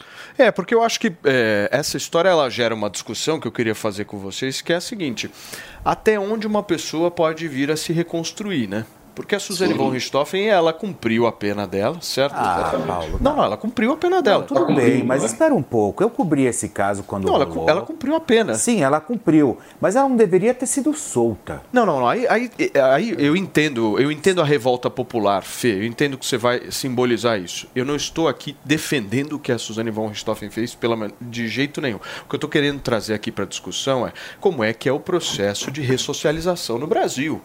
Ou seja, quantos anos ela ficou na, na prisão? Vocês têm essa informação?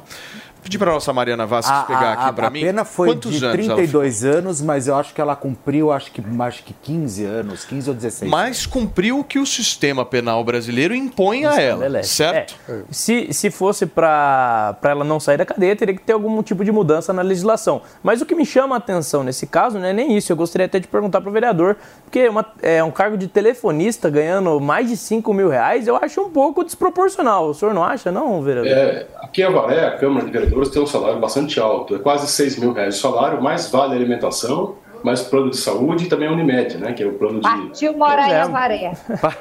Pois é, é meio desproporcional, né? Então, assim, Antônia? de fato, existem muitas críticas em relação ao alto salário pago pela Câmara, mas assim, é uma lei, né, e nós temos que seguir essa legislação. E todos que se é, inscreveram e se forem aprovados passarão por um filtro, né, com a documentação para nomeação em posse e depois tomarão é, posse no cargo. E a gente fica nessa situação né, de ouvir algumas situações do concurso público. Hoje, por exemplo, algumas pessoas nos procuraram na Câmara de Vereadores de Avaré dizendo que é, receberam a informação da empresa, do concurso, de que a prova será no dia 4 e 11 de julho. Está né? Tá errado, então vai confundir muitas pessoas.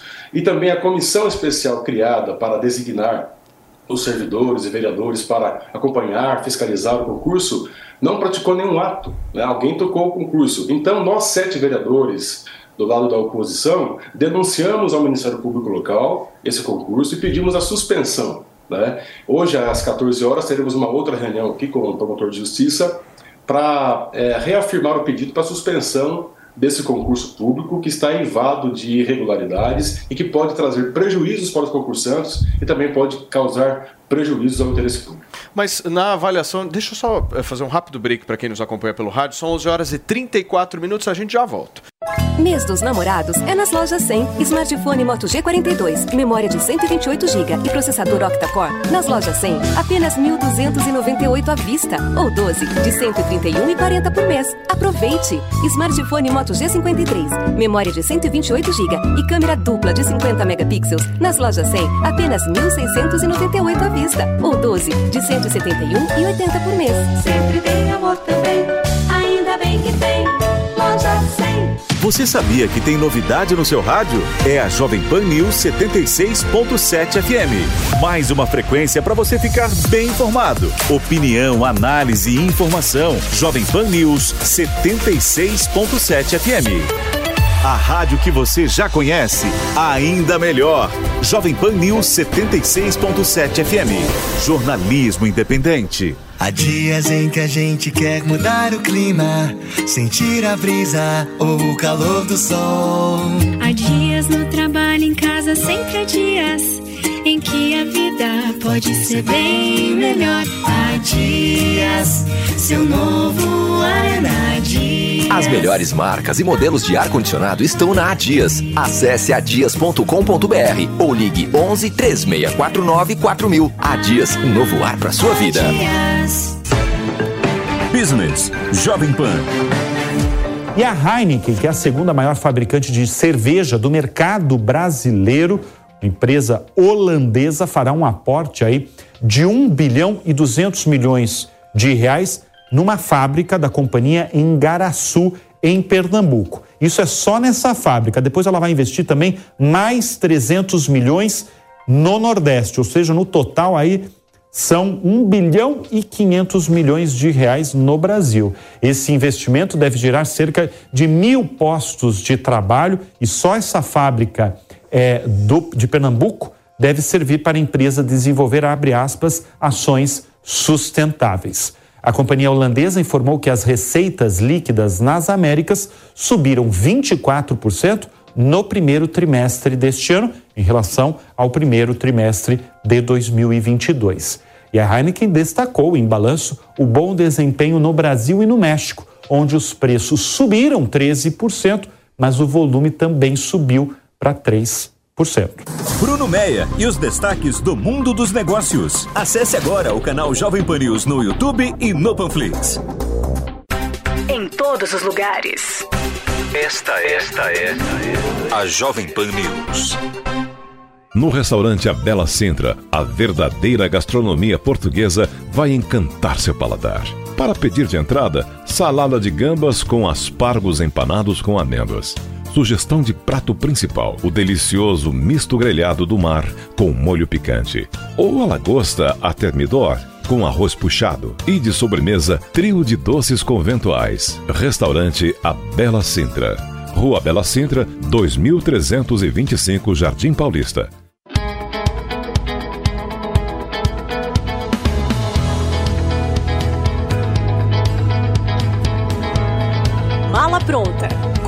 Leone.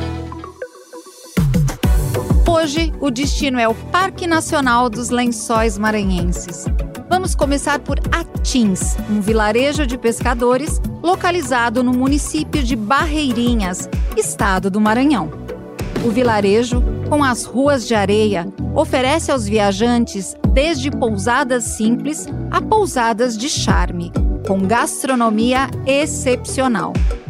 Você pode comer nessas pousadas ou mesmo nos restaurantes espalhados pela vila. O restaurante do Sr. Antônio é famoso por aqui, por servir o melhor camarão do mundo. A Tins é a porta de entrada para o Parque Nacional dos Lençóis Maranhenses.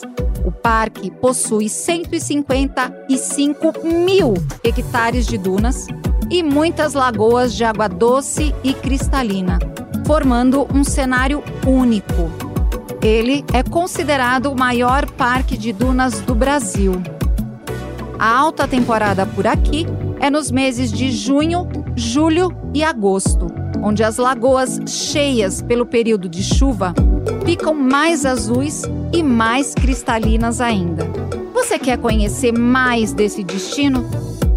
Vem assistir o programa Mala Pronta. Você assiste aos sábados no canal Jovem Pan News, na sua TV por assinatura e no aplicativo Panflix.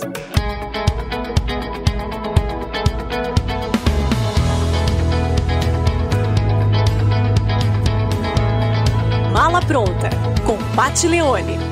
Não, resso- não, não, não ressocializa, Paulo, é porque ninguém engole. Eu entendo, Ué, Fê, mas é nós. simples. Ó, deixa eu só receber quem nos acompanha pelo rádio. São 11 horas e 39 minutos. A gente está numa baita numa discussão aqui com um vereador, inclusive, de Avaré, porque lá em Avaré, gente, a Suzane von Richthofen pode ser funcionária pública. Ela está querendo participar de um concurso que o vereador trouxe aqui detalhes sobre esse concurso, um, um concurso em que ela ganharia um cargo de telefonista e receberia cerca de 5 mil reais mensais para isso. Mas eu estava fazendo aqui um, um raciocínio de que é, se o sistema penal brasileiro preza pela ressocialização e a sociedade não ressocializa, então alguma coisa está errado. Vamos mudar o sistema. Exatamente. Porque desse jeito não dá.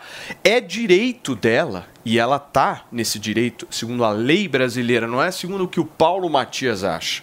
Ela está no direito dela de participar de um concurso e verificar se ela vai entrar ou não. Ela vai participar de uma prova. Não é que estão dando um emprego para ela numa feira livre e tal. Ela vai participar de uma prova. Só para ficar é, claro, um ela não passou no concurso. né? Não, o concurso não. ainda vai ser realizado. Ela Ela, se inscreveu. Exi- existe uma questão aí, uma questão moral, do ponto de aceitar. vista moral. É desprezível e é absurdo uma pessoa que cometeu o crime grave que ela cometeu estar solta. Do ponto de vista moral é isso. Agora, isso reflete a fraqueza da nossa legislação. A nossa legislação está errada e não está representando o que os eleitores acreditam. Que quando nós elegemos parlamentares para legislar, a gente espera que eles façam leis que nos representem.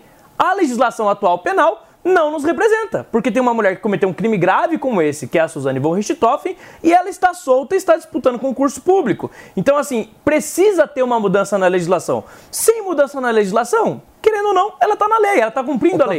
Agora, só, pra, só mais uma pergunta para o vereador, que favor. realmente não, me- não deixa de me incomodar, vereador. É uma, uma mulher concorrendo a um cargo de telefonista e a telefonista ganhando quase 6 mil reais. Existe alguma iniciativa por parte da Câmara para mudar essa, essa situação?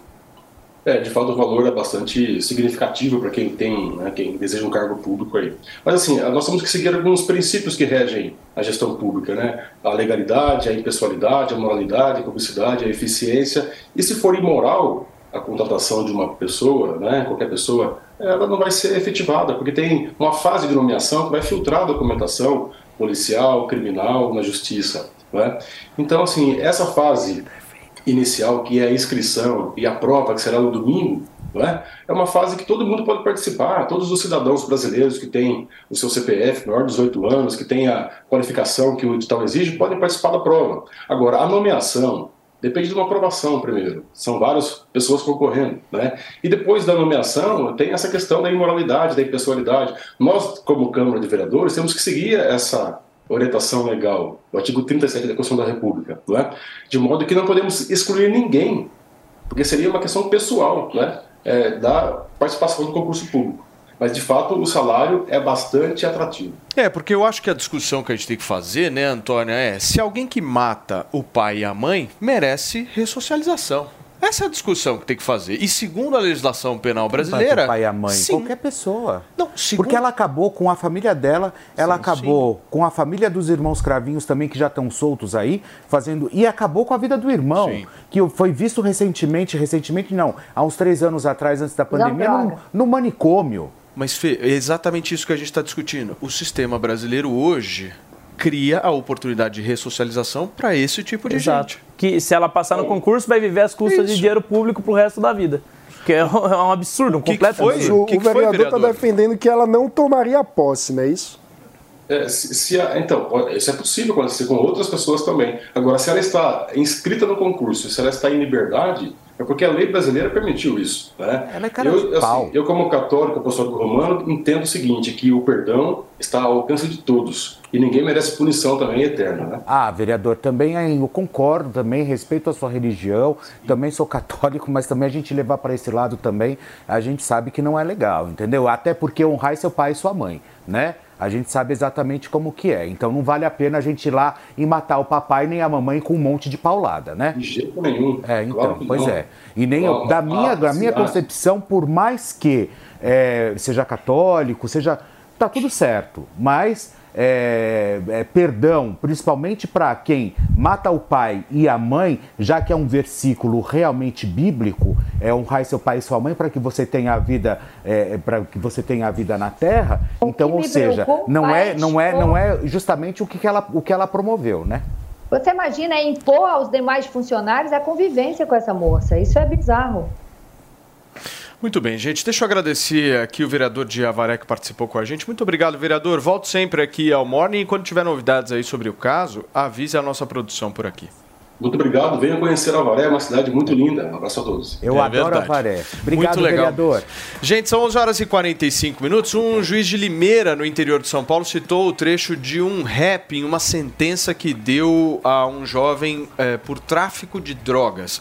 O magistrado colocou partes da música Ilusão Cracolândia, que tem o DJ Alok como um dos autores.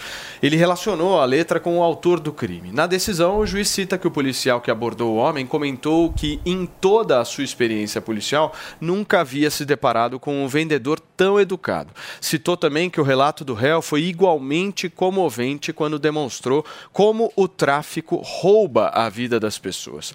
Na sentença, ele disse que, abre aspas, o réu é mais um dos tristes personagens. Um dos trechos da música destacados pelo juiz diz: Imagina um mundão mil grau e você aí privado, falando com seus parentes através de carta. Fecha aspas. Tá aí a citação, Pavanato. Eu não entendi. Ele Eu condenou ou absolveu? Olha, meu amigo, eu acho que o ponto não é nem esse. O ponto é citar a Cracolândia dentro de uma sentença. Essa é a discussão, mano Ferreira. Como é que você vê isso? Olha, eu confesso que eu não, não conheço a música Cracolândia, eu preciso entender. Mas, bem, é, existe uma tradição é, por parte de alguns juristas de citar obras literárias é, em sentenças. Geralmente as obras são em latim. é, e não e não rap. Esse é o ponto. Mas é, Vamos colocar numa sentença o DJ Alok ou Norberto Bob? Mas escolham. É, isso não me surpreende, porque todos os dias, quase aqui no Morning Show, vem alguma sentença absurda, alguma fala absurda por parte de um juiz. O que a gente tem que discutir é como que um sistema, o sistema brasileiro está formando juiz tão, juízes tão é, mal qualificados. A gente precisa rever esse sistema. Como que pode juízes é, ocuparem uma posição tão importante e na hora de fazerem citações, muitas vezes falarem absurdos, é, colocarem é, trechos de, de, de rap na, na sentença? Então, Condenado, alguma coisa tá? está errada. Ele foi Tá, condenado. Pronto, mas é- eu acho que para avaliar a qualidade do trabalho de um juiz é mais importante pensar no, na sentença do que no tipo de citação que ele faz é, na peça. Porque às vezes citam Machado de Assis, obras literárias, enfim, é, a gente pode discutir o gosto do, é, do juiz. Eu não conheço é, essa música para poder dar minha Mas pelo opinião menos nesse sobre o caso foi dele. condenado, né? Então, É. se, se realmente cometeu algum crime e o juiz condenou, ele agiu certo. Agora a questão é.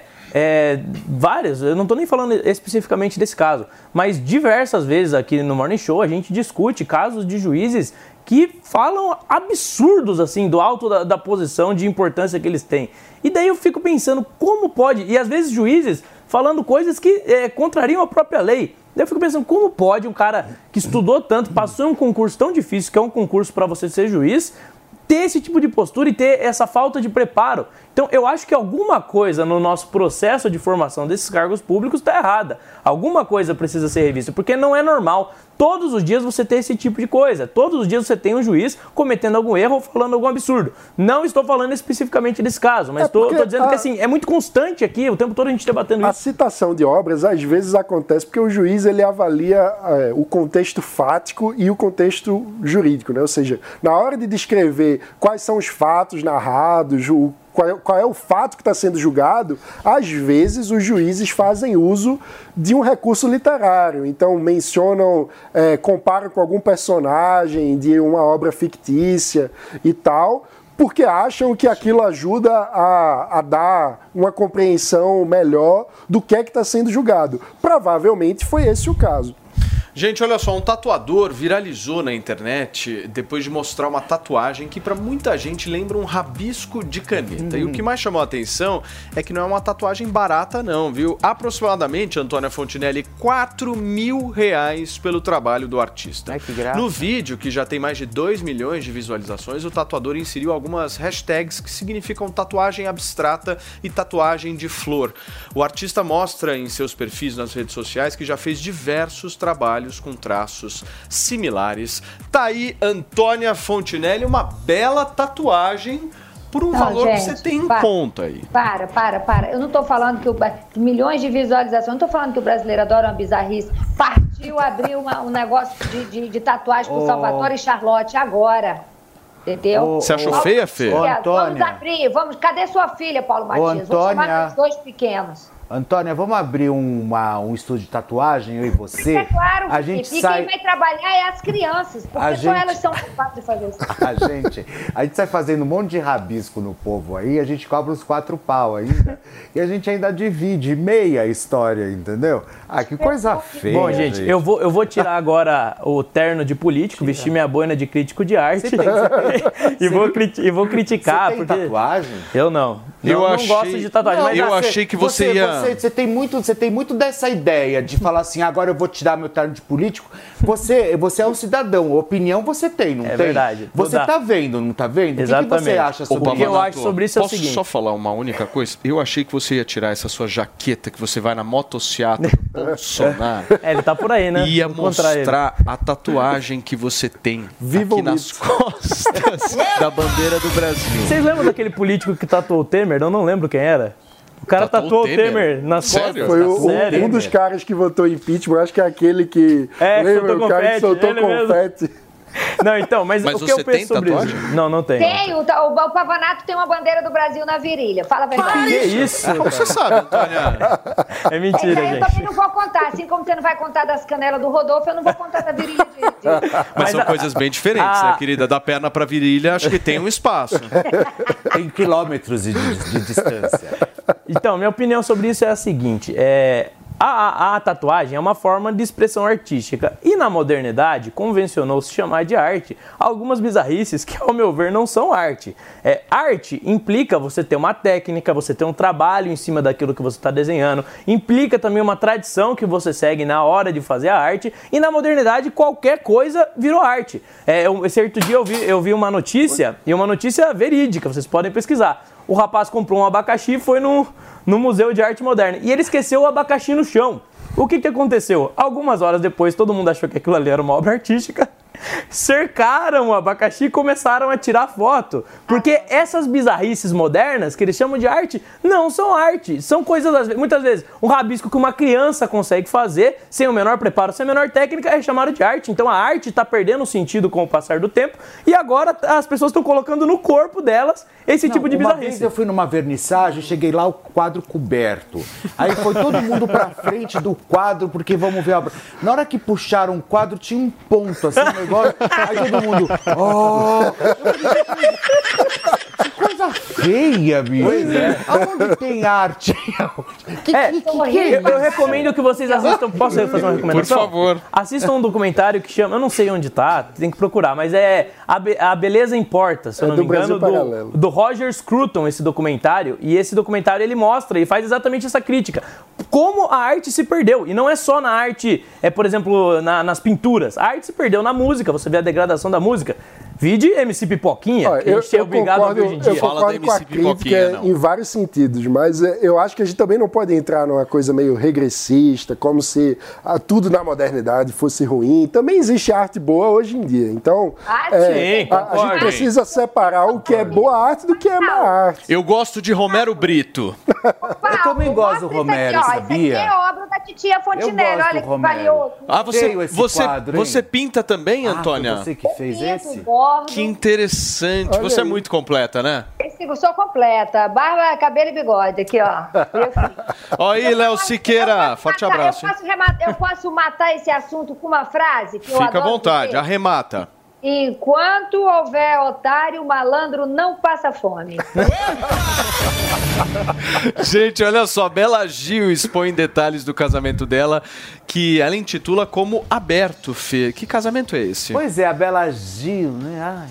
Olha, Bela Gil faz essa revelação durante o programa Saia Justa no GNT, uh, na qual é, é uma das apresentadoras. A Bela Gil, pessoal, só para vocês entenderem, a filha do, do é essa aí, ela não usa calcinha, ela não usa mods, ela não usa, é verdade, absorvente, ela usa lâminas quando ela tá naqueles dias, né, da mulher, enfim, ela usa lâminas de melancia. Depois eu explico para vocês.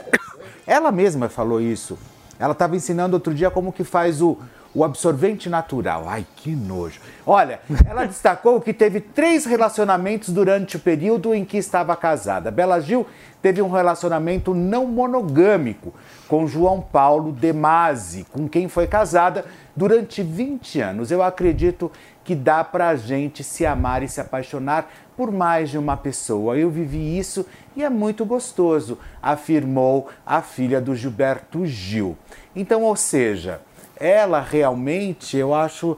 Eu, eu não sei, eu não gosto muito da, da, da Bela Gil. Eu, eu, prefiro- percebi. Eu prefiro ela. Eu gosto dela cozinhando. Porque as. Cozinhando, cozinhando. Cozinhando Nossa. mesmo. Porque lá no programa, no Saia Justa, ela, ela, ela dá umas opiniões, gente. Ai, fala, Paulinho. É, Fê, deixa eu só me Vai lá. despedir de quem nos acompanha pelo rádio. Gente, muito obrigado a vocês que ficaram com a gente até aqui. Um ótimo final de semana. Na segunda-feira a gente volta. Essa Jovem Pan Jornalismo Independente.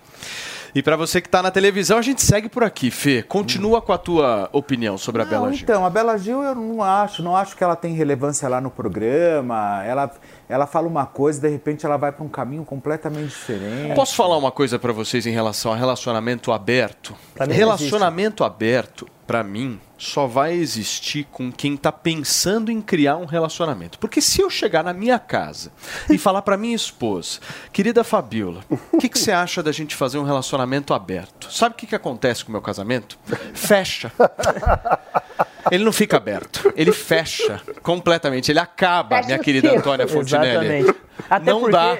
É, essa é mais uma das bizarrices da pós-modernidade. É, relacionamento implica limites e você fazer um acordo com a pessoa de respeito a esses limites. Se você não tem esses limites, não é relacionamento. calma. Deixou de ser Não, calma, o que eu configura, respeito. tipo de limite são duas pessoas eu respeito, adultas que podem construir os limites como bem entenderem. É uma negociação Aí entre os dois. liberal. E é claro, Ah, é liberal por inteiro. Exi- existem- Cada um faz da própria vida o que quiser. exi- Se os dois estão voluntariamente e montam um contrato, veja.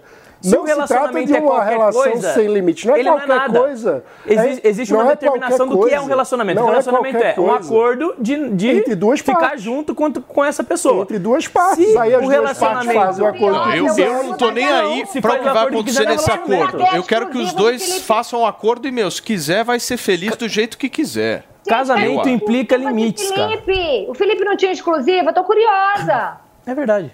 Eu tinha exclusiva, mas até agora não veio, então eu tô esperando.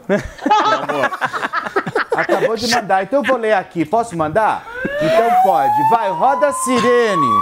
Roda a sirene, olha. É o seguinte, pessoal, a Beyoncé, ela vai fazer um show em Nova Jersey agora, no dia 29 de julho. Mas só que o, chegou, o que chegou para mim é o seguinte, prestem bem atenção, prestem bem atenção. Não tem a Lei Paulo Gustavo que foi assinado, enfim. Acontece que os amiguinhos, toda aquela história toda, Ludmilla, enfim, estão indo todos no dia 29 de julho, bancados pelo governo, mais de quase chegando a mais de 20 milhões de reais com passagem aérea, hospedagem, tudo. Ainda não tem o nome de todos os artistas que irão, mas eu vou trazer os detalhes para vocês de toda essa excursão lá pro show, para homenagear o Paulo Gustavo no show da Lud, no show da Beyoncé, que será também bancado pelo governo brasileiro. E eu vou trazer o nome dos artistas aqui para vocês na próxima semana. Muito bem. Gente, nós temos tempo para um próximo assunto ou vamos para o departamento de charts e memes digitais, minha querida Mariana Vasquez? Então é o seguinte, quem aí já levou um belo de um pé na bunda? Antônia Fontinelli, você mais levou ou deu o pé? Não, eu, eu. Não, eu nunca tomei pé na bunda, não, gente. Não, não. Mas, eu, mas eu já fui muito chifrada. Não, eu Olha dei, só. eu dei pé na bunda. Quando a gente termina um relacionamento que não dá certo, os presentes ficam, né? E tem um cinema aqui de São Paulo que tá trocando esses presentes que não são mais benquistos por ingressos para assistir um filme em cartaz. Esses presentes serão destinados a instituições de caridade que ajudam pessoas em situação de vulnerabilidade. É um cinema aqui de São Paulo que tá fazendo isso, uma iniciativa bem legal de objetos que, meu, não rolam mais, né? certo? Lógico. Muito bem. Temos memes do nosso departamento de charges e memes digitais. Tiozão Games, mais uma vez, com salário em dia, trabalhando. O Felipe Campos foi visto em Mongaguá no final de semana e podemos afirmar que ele tem pernas maravilhosas. Ah, Só pega leve nos Nossa, asteroides, Felipe Campos. as minhas pernas, Tá aí o é Fê em verdade. Mongaguá com asteroides caindo ah, na praia. Próximo, por favor, Mariana Vasques. Temos aqui ah, o Partiu Avaré, trabalhar de telefonista para pagar todas as ações judiciais. A Antônia Fontinelli já na rodoviária, preparadíssima. Turma, muito obrigado pela sua audiência. A gente vai ficando por aqui. Um ótimo final de semana. Essa é a Jovem Pan, jornalismo independente. Até segunda-feira. Tchau. Tchau, pessoal.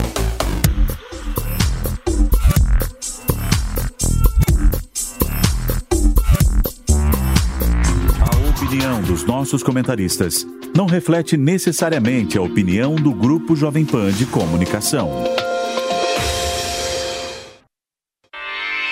Realização Jovem Pan News. Okay, round two. Name something that's not boring. laundry? Ooh, a book club. Computer solitaire, huh? Ah, sorry, we were looking for Chumba Casino. That's right. ChumbaCasino.com has over 100 casino style games. Join today and play for free for your chance to redeem some serious prizes. ChumbaCasino.com. No purchase necessary. Where prohibited by law. 18 plus terms and conditions apply. See website for details.